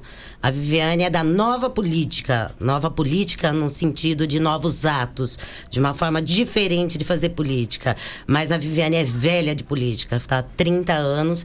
E o que eu tenho visto não, não é o que eu gostaria para o meu partido. O que, que mudou? A Viviane ou o PSDB? Se foi o PSDB, é, o que que mudou? Em quem mudou? Foi o PSDB local, o PSDB estadual? O que, que mudou no partido, Viviane? Olha, eu posso falar do PSDB a nível estadual, né? Ah, que teve muita mudança, teve muita coisa veio acontecendo. Eu acho que a nível nacional é um pouco diferente, mas eh, o nível estadual realmente trouxe essa ideia do novo PSDB, que não foi aceita não só por mim, mas por muitos, né? Nós temos aí muita gente antiga do PSDB, os famosos históricos, migrando de partido exatamente por não concordar com a forma que a estadual vem ah, realizando, ah, se metendo nos diretórios municipais, ah, lançando resoluções onde a estadual manda em tudo. Então, não sei nem por que, que hoje teria que ter diretório municipal, na verdade. Viviane, é, é, o ingresso de Neto Donato no PSDB, é, de uma forma. é, faço a seguinte pergunta, acho que é, o- é ponto de partida, É. né? Uhum. Quando do ingresso do Neto Donato no PSDB, houve um diálogo com o diretório municipal ou as coisas vieram do diretório estadual sem um diálogo, sem o respeito ao diretório municipal? A verdade, não houve diálogo com ninguém. Ninguém. Com ninguém. Nem, nem com Neto, Uma decisão nem... ditatorial, na sua opinião? Total. O que acontece é o seguinte: ah, nós fomos surpreendidos com o tal do ato de filiação, onde Neto Donato se filiou em São Paulo, na estadual, ah, sem passar pelo diretório municipal, pela executiva, sem nenhuma tipo de conversa, nada. Né? Essa veio, foi uma atitude completamente absurda, eu acho, ao meu ver, tanto do diretório estadual como do próprio Neto. Ah, porque eu acho que assim, o Neto, ele estava aqui em São Carlos, ele estava ao meu lado, ele tem o meu telefone, então ele poderia ter me ligado, poderia ter conversado. Eu não tinha nada contra o Neto vir para o Em nenhum PSDB. momento você, rebe- você recebeu uma ligação? Eu recebi, Fez um sim. contato com o, Neto, com o próprio Neto Donato aqui em Eu São recebi Carlos? sim, na terça-feira à noite, após a desfiliação dele do MDB, onde eu levei. ah, eu já tinha uma ideia que isso ia acontecer, porque eu já tinha ouvido boataria. Então eu já estava muito atenta a esse fato. E eu teria, tinha recebido um convite da estadual, mas que vem toda vez mesmo, que teria um ato de filiação na quarta-feira em São Paulo. Só isso, ponto que era como vinha acontecendo já diversas vezes. Toda vez que tinha o ato, vinha um convite. Mas sem dizer que ia filiar alguém de São Carlos, etc e tal. E aquilo já, já tinha me deixado atenta. E aí, quando eu soube na terça-noite que ele havia se desfiliado do MDB, eu tive a certeza. E eu conversei com uma pessoa que estava dentro da minha executiva, que eu sabia que ia levar para ele, né? E chegou rapidamente. Aí ele me ligou, eram nove e meia, dez horas da noite, dizendo que ele realmente tinha sido convidado para ir para para o PSDB e que ele participaria desse ato no dia seguinte. Então eu fiquei sabendo às nove e meia da terça-feira, sendo que na quarta, às sete horas da noite, ele estaria em São Paulo se filiando. Esse foi o único contato, a única é, orientação, a única consulta que você recebeu a Ou respeito seja, já, dessa já trouxe a, a polenta pronta e não filiação. o fubá. Não, ele veio e falou: olha, eu fui convidado e tô vindo pro PSDB para ser o candidato a prefeito e ponto, foi isso. Então, assim, a partir desse momento, ah, a situação ficou muito difícil, porque assim. Nós conversamos depois desse ato, nós fizemos uma reunião com ele, eh, ele foi se apresentar à executiva, se apresentou ao meu grupo e ninguém concordou com a forma como ele fez, né? Na verdade foi isso. Não houve um convencimento, porque em nenhum momento eh, ele conseguiu explicar por que, que ele fez isso. Em todas as vezes que você perguntar, e se você aqui na POP fizer essa pergunta para ele, ele vai dizer que um amigo oculto trouxe ele pro PSDB, levou ele para conversar com o Vinhola, ele não conta quem foi esse amigo, como isso se procedeu. Ele vai dizer que eu- o- a estadual ficou de falar comigo, então por isso que ele não falou. É- ele vai se esquivar de toda forma de responder o que era simples, porque ele poderia ter chegado na- nesse dia que nós fizemos a reunião e falou: olha, gente, os acontecimentos foram assim. Tais pessoas foram comigo, eu fui assim, assim, assim, não falei nada pra vocês por esse esse motivo. Ponto. Não. É, é sempre essa, esse deslize, né? Nun- Nunca se fala a real, que eu acho que é um grande problema. E é o outro grande problema foi a falta de humildade, porque quando ele foi se apresentar para esse grupo que já existia, ele chegou e disse: Eu sou o pré-candidato do governador, eu vim para isso. E quando perguntaram: Olha, mas a gente já tinha um planejamento. Sendo que historicamente o PSDB tem por tradição as prévias, né? Exatamente. Nós já tínhamos um trabalho, ah, todo um planejamento, onde eu era pré-candidata.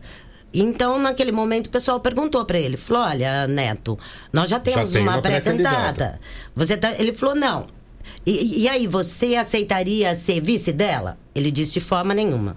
Eu vim para ser o candidato do governador e eu sou candidato a prefeito. Tá, mas. E aí foi quando eu fiz a proposta para ele. Eu falei: olha, Neto, eu não tenho nenhum problema quanto a isso. Eu acho que, aliás, se o PSDB tivesse 10 pré-candidatos, seria maravilhoso. Tá? Quanto mais, melhor. Eu penso dessa forma, né? Por quê? Porque vamos debater, porque vamos falar sobre os problemas da cidade. E aí a gente faz uma prévia lá na frente. Vamos fazer o seguinte, eu e você vamos pra rua, vamos trabalhar junto. E lá na frente a gente faz uma prévia. E vença o melhor. Quem vencer, o outro apoia. Exato. Ele falou: não, eu não vim nessa condição. Se aqui tiver um candidato, eu não vou ficar, no- eu não quero ficar no PSDB. Eu falei, então, mas é estranho, porque se você tem medo de uma prévia, o que dirá então de uma eleição? Porque eu acho que a gente, como quando a gente se coloca na política, a gente se coloca com sentido de vencer. Vamos vencer ou não é um outro problema, mas você vem com esse sentido. Se você já não concorda com uma prévia, eu não consigo compreender como é que vai ser a sua campanha nesse sentido. Viviane, o, o partido em São Carlos tem uma grande figura, é, que é o deputado Lobineto, Exato. Lobineto. Ex-deputado. É, é, qual foi o posicionamento dele diante dessa, entre aspas, fissura do partido? E eu complemento, o deputado, o ex-deputado Lobineto foi omisso? Totalmente, né? Porque assim, até hoje ele não conversou comigo. É. Aliás, ninguém conversou comigo. A estadual não conversou comigo, o Lobineto não conversou comigo, nenhuma pessoa veio para fazer uma conversa, para falar, olha, calma, tá acontecendo isso, vamos ver como que a gente pode fazer essa união de forças, vamos ver o que aconteceu, aonde aconteceu. Por quê? Porque dizem, né, que foi o próprio deputado que tem, deve ter ido a São Paulo, juntamente com vereadores de outro partido, ah, levando o Neto como uma grande possibilidade, por ter sido o segundo colocado na, na eleição anterior, né? E eles mesmo que apresentaram. Se isso é real, também não sei. Porque assim é o que eu tô falando. Isso só ele poderia responder. E ele até hoje não respondeu para ninguém. Essa postura de Marco Vignoli, presidente estadual do PSDB, sintetiza o que é o novo PSDB e complemento a pergunta. Valdomiro Bueno de Oliveira na presidência do PSDB é o novo PSDB? Então, é, é o novo PSDB fazendo velha política. É exatamente isso. E é por isso que eu não quis ficar lá. O que que acontece? Isso não aconteceu só em São Carlos. Isso vem acontecendo em diversas cidades, de soluções de diretório através de rasteiras baixas. Isso vem acontecendo em várias cidades. Existe no Guarujá teve um grande problema, entraram na justiça, tá uma brigaiada. Soube a semana passada que teve uma reunião na estadual para dissolver mais dois diretórios aqui na região. Então, isso é uma grande briga, que é o que eu te falei. Ah, esses, decre- eh, esses decretos que ele. essas resoluções que o, o Marcos Vignoli tem feito, ele coloca que a estadual. É ah, soberana? é soberana a tudo. Se ela não concordar, ela pode fazer o que ela quiser. Então, se assim, o diretório municipal disser, olha, o Fabinho vai ser o nosso candidato a prefeito, encaminhar para a estadual e a estadual não concordar, ela ela tem esse Dissolve poder. a- o diretório. Ela dissolve o diretório, ela muda o candidato, ela faz o que quer. Então, o nosso estatuto, que é muito maior, né? Ele deixou de existir. Ele deixou de ser cumprido, né? A partir desse novo PSDB. Ah, quando você diz de Valdobi- Valdomiro, Valdomiro foi presidente do PSDB quatro vezes já, né?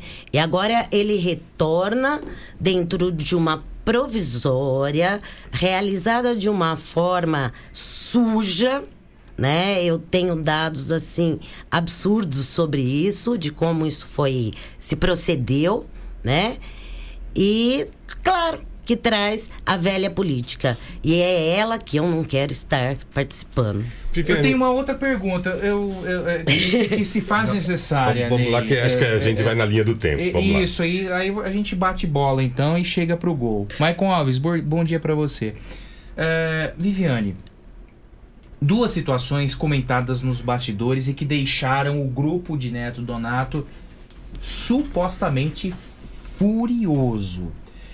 O seu diálogo com o prefeito de Baté, Zé Parrela, e a sua falta, é, o não, a não abonada nas fichas de Lucão Fernandes e Marquinhos Amaral. É verdade tudo isso? Bom, vamos lá. Quanto ao Parrela, sim, claro. Quem Você não gosta... conversou com o Parrela. Quem não- enquanto presidente do PSDB. Eu conversei não só com o Parrela. Eu Hum. conversei com diversas pessoas. A política é a arte de falar, é a arte de articular, é buscar apoio, é buscar grandes lideranças. E Parrela é uma grande liderança da região, é, é de São Carlos, é uma pessoa de extrema importância que vem realizando um grande trabalho na cidade de Baté. Claro que seria muito interessante ah, esse apoio de Parrela, essa conversa com Parrela. Então, sim, fiz conversas com Parrela, sim. Ah, não só nesse sentido, como agora você falando das fichas de abonar Marquinhos Amaral, Lucão Fernandes. Não, não, não teve nada de não abonar ficha de ninguém. Na verdade, quando o Neto faz essa primeira reunião, ele leva ao grupo, não é a Viviane, tá? Ele leva ao grupo, ele leva a uma executiva quais são as suas propostas, na qual ele quer vir para o PSDB, quer trazer o seu grupo da sua forma, ou seja, não é uma coisa assim, olha, vamos sentar, vamos conversar. Ele chegou e disse: Olha, eu sou candidato a prefeito, comigo eu estou trazendo alguns ah, Vereadores. vereadores e outros pré-candidatos a vereador ah, e um grupo que me apoia. Pera, você tá chegando podendo então. Então, peraí. Vamos todo mundo embora, você entra, senta na janelinha e toma sorvete, é isso. Então, assim, não foi nada contra diretamente Marquinhos Amaral ou Lucão ou quem quer que seja. Foi a forma como se chegou. E assim, nós viemos assim e aqui nós vamos dominar, vamos fazer o que nós queremos. E o grupo mostrou para ele que a coisa não era bem assim. Né? Nós tínhamos os nossos candidatos, nós tínhamos que pensar primeiramente nas pessoas que estavam dentro do PSDB, que eram a- a- as pessoas que a gente tinha que valorizar. O grupo deixou o partido. Esse grupo deixou o partido. Uhum. Esses 69 saíram juntos. Saímos juntos, são Lucão 69. não, mas o Marquinhos Amaral já pertenceu ao PSDB. Não seria natural a volta dele, desde que houvesse essa possibilidade, Viviane? Eu vejo dois problemas aí. O primeiro, o Marquinho, ah, quando estava no PSDB, ah, ele realmente. e- Entrou em rota de colisão de com ex-prefeito colisão, exatamente. né? Eu vou ser muito sincera. O Marquinhos é meu amigo pessoal. Agora, a forma dele fazer política às vezes não me agrada. Isso ele sabe porque eu já falei pra ele. Então, não tô falando nada na rádio que eu já não tenha falado no pessoal com ele.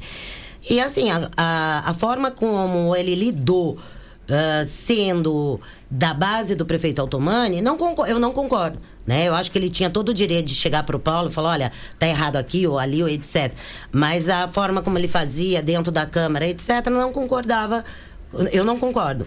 Então, acho que assim, voltar ao PSDB depois disso tudo, acho estranho. Mas é um direito dele, ele pode voltar e ir para onde ele quiser. Agora, ah, não desta forma imposta também pelo Neto. Quer dizer, Neto chegou, estou chegando, trago quem eu quiser e todo mundo tem que se calar. Eu acho que foi esse o problema. Então não é nada pessoal contra o Marquinho ou contra o Lucão. Foi a forma como o Neto chegou dizendo: eu tenho um grupo e meu grupo vem e vai ser assim. E nós dissemos: para. Nós também temos um grupo, nós também temos o nosso planejamento, nós também temos as nossas ideias e as coisas não vão acontecer exatamente como você pensa. O Marcelo Facchini diz eh, se não há eh, ressentimento nas suas falas, Viviane, tendo em vista que você já participou do governo Altomani. E o, e o Rodinei Desante manda um beijo pra você. Obrigada, Rodinei. Não, eu acho que não há ressentimento, não. Acho que, assim, na política a gente passa por diversas coisas. Eu acho que ah, se, se falar de ressentimento a nível de, do Marquinhos Amaral, disso tudo, acho que já passou. Acho que foi um- um- um- Naquele momento aconteceu tudo isso. Nós, na época, conversamos sobre isso, sobre o que eu achava correto ou não. E sobre o ressentimento do momento. Eu acho que não. Eu acho que assim, houve mágoa muito grande, né? Houve uma grande mágoa, hoje não existe mais, né? Mas existe sim um sentimento de tristeza de estar saindo de um partido onde eu militei por 30 anos. E isso sempre vai existir. Doutor Augusto Falvel escreve: Que democracia é essa onde a estadual simplesmente descarta o trabalho da municipal? Então, é, é exatamente aonde eu bato e é exatamente o motivo da minha saída, né? Não há democracia, né? Não foi democrático. E vejo mais. Eu vejo por vários lados. Primeiro, ah, é é- se a gente analisar, é, nós percebemos que aqueles velhos da velha política, aqueles que têm uma ideia de ser donos do partido, não queriam novas lideranças, né? Então é o que sempre acontece. Aí você pergunta por que, que não surgem novos nomes? Porque os velhos nomes não permitem, porque os velhos nomes seguram a que despontem novas lideranças políticas, né? Isso é triste, hein, Isso é muito triste porque a cidade fica envelhecente no sentido da política, das ideias, de de somar, de pessoas novas virem, né?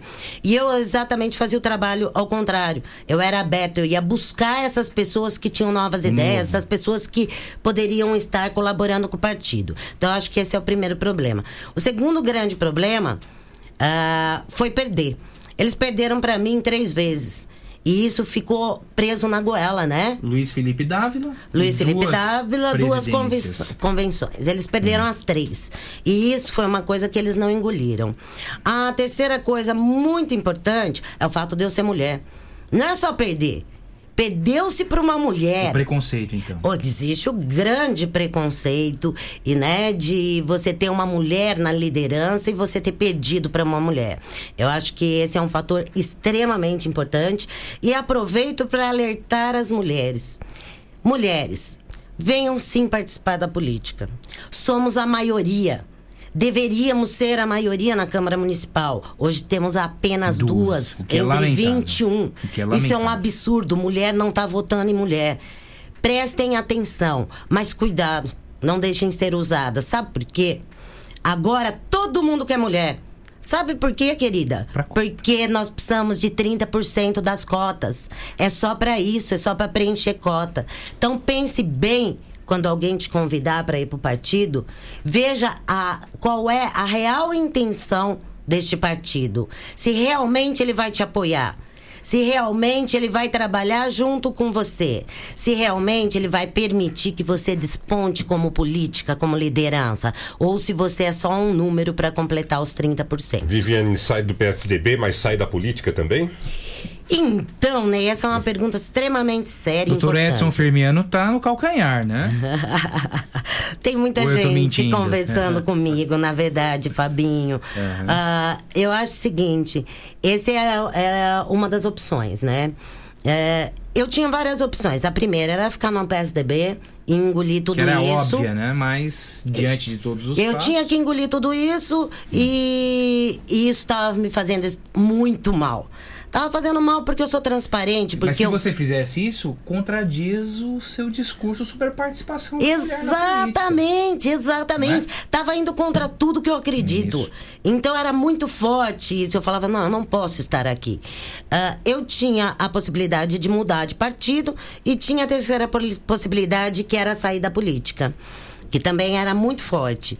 Mas eu tenho um grupo. Eu tenho 69 pessoas que saíram junto comigo. né? Trabalharam na sua campanha Que- de deputada estadual, né? que trabalharam, que, que me elegeram presidente por duas vezes. Eu não sou presidente à toa, sozinha. Eu fui presidente porque tinha alguém que me apoiava.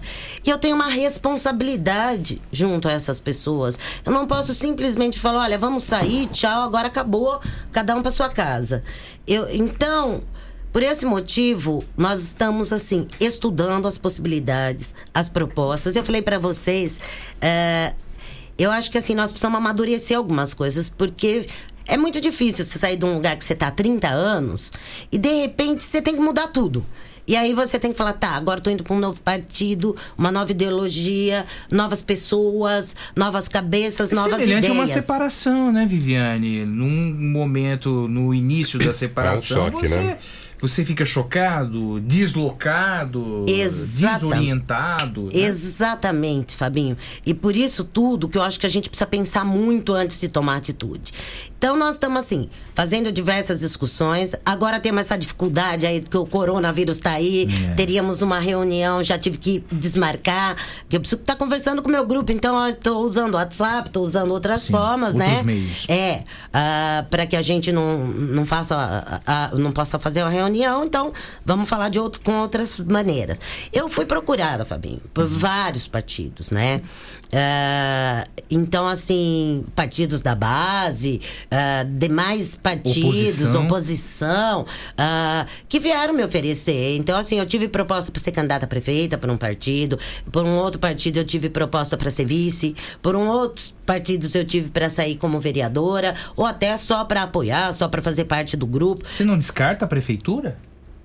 No momento eu não descarto nada, Fabinho. Uhum. No momento, assim, é, eu- tá, você quer que eu saia candidata a prefeita? Pra quê, como, por quê? Uhum. O, o, o que que isso engrandece a nível de, assim, de candidatura? O que que nós vamos O que acrescenta na- acrescenta. no- na Será importante? política? Se for interessante, por que não? Ah, não, não é interessante por esse motivo. Então, assim, é isso que nós estamos fazendo. Colocando as possibilidades e, e, assim, vamos descartar um a um até chegar no naquele que a gente acredita mais, aquele que a gente aceita. Quando você fala de Edson Fermiano, eu fiz duas conversas com o Edson, na verdade. O Edson é primo do meu pai, né?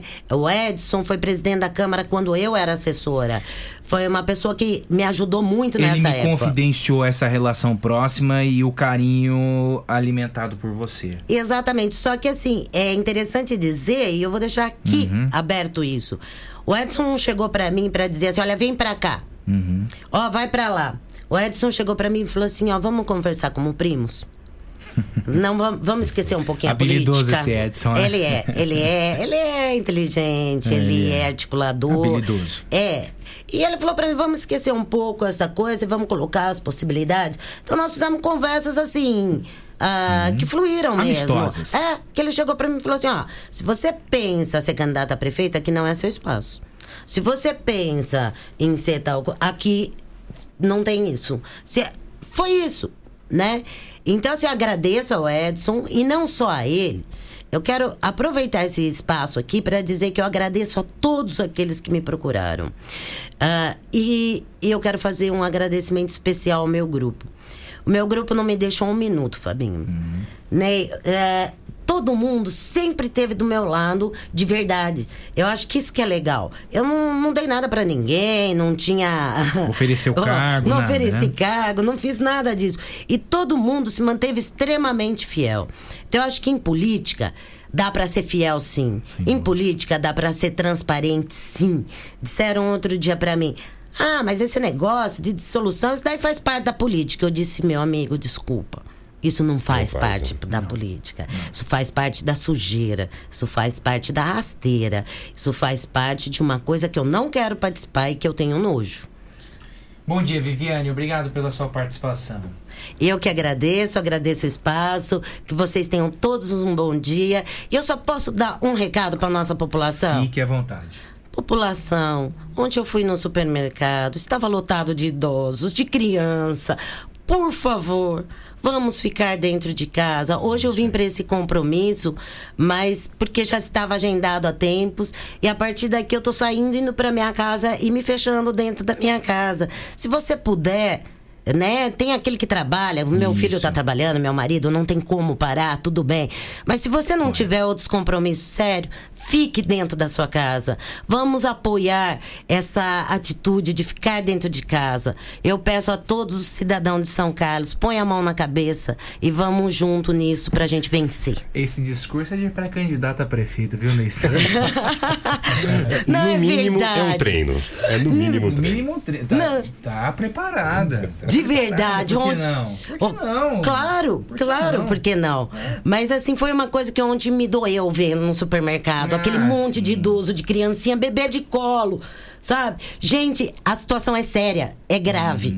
sim, é isso que eu sim. quero deixar esse recado. Sem dúvida. E aqui a gente parabeniza Pelo menos o primeiro supermercado que nós noticiamos hoje, que é a rede de Alserve, pela atitude em abrir as portas de 7 às 8 da manhã para a população acima dos 60 anos. Eu acho que os empresários devem fazer a sua Muito parte. legal. também. E é a muito população legal. Parabéns ao Viviane, Jalserve. né? E aqui não tem nenhum viés comercial, porque nem anuncia na empresa, mas a atitude é uma atitude humana, uma atitude digna, digna de aplausos. De aplausos. De aplausos. Eu acho que é isso. É isso aí. Eu acho que tá agora no momento de darmos a mão e fazer o que der pra, pra passar esse, esse momento difícil. Polidoro, apaga o fogo no parquinho. Você fica até meio-dia, amanhã a gente volta às sete. Você ouviu o Jornal da Pop FM. Oferecimento: Farmácias Rosário, Oral Sim Implantes, São Carlos, Rua Marechal Deodoro, 2372. Art Point, gráfica e editora. J Martins Imóveis. Toda escolha exige confiança. Rua Doutor Orlando Damiano, 2335. E Avatim, refúgio de boas sensações. Na Rua Episcopal 2089B, Centro. Tudo que você procura numa grande.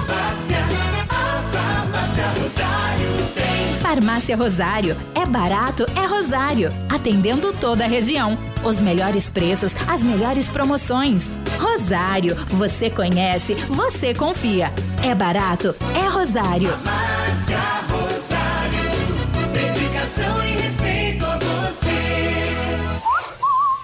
Sim, sim, eu vou pra Oral Sim.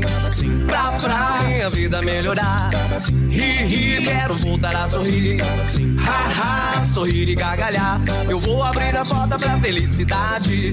Curtir a família, amigos, sorrir à vontade. Oral Sim, a rede de implantes dentários número 1 um do Brasil. Nosso carinho constrói sorrisos. Em São Carlos, Rua Marechal Deodoro, 2372. Agende sua avaliação. Ligue 21069500. Uma folha de papel pode receber diferentes impressos. E com o nosso cuidado, sua impressão pode criar vida. Alta qualidade, aliada aos melhores e mais sofisticados métodos de acabamento, fazem sua impressão sair do papel. Sensibilidade no atendimento, qualidade artística nos processos de produção, velocidade na entrega e os melhores preços. Art Point, impressão que faz diferença. Agora também na nova unidade no Shopping Lupo, em Araraquara. Está procurando o imóvel dos seus sonhos, pronto para morar com ótima localização e não sabe por onde começar?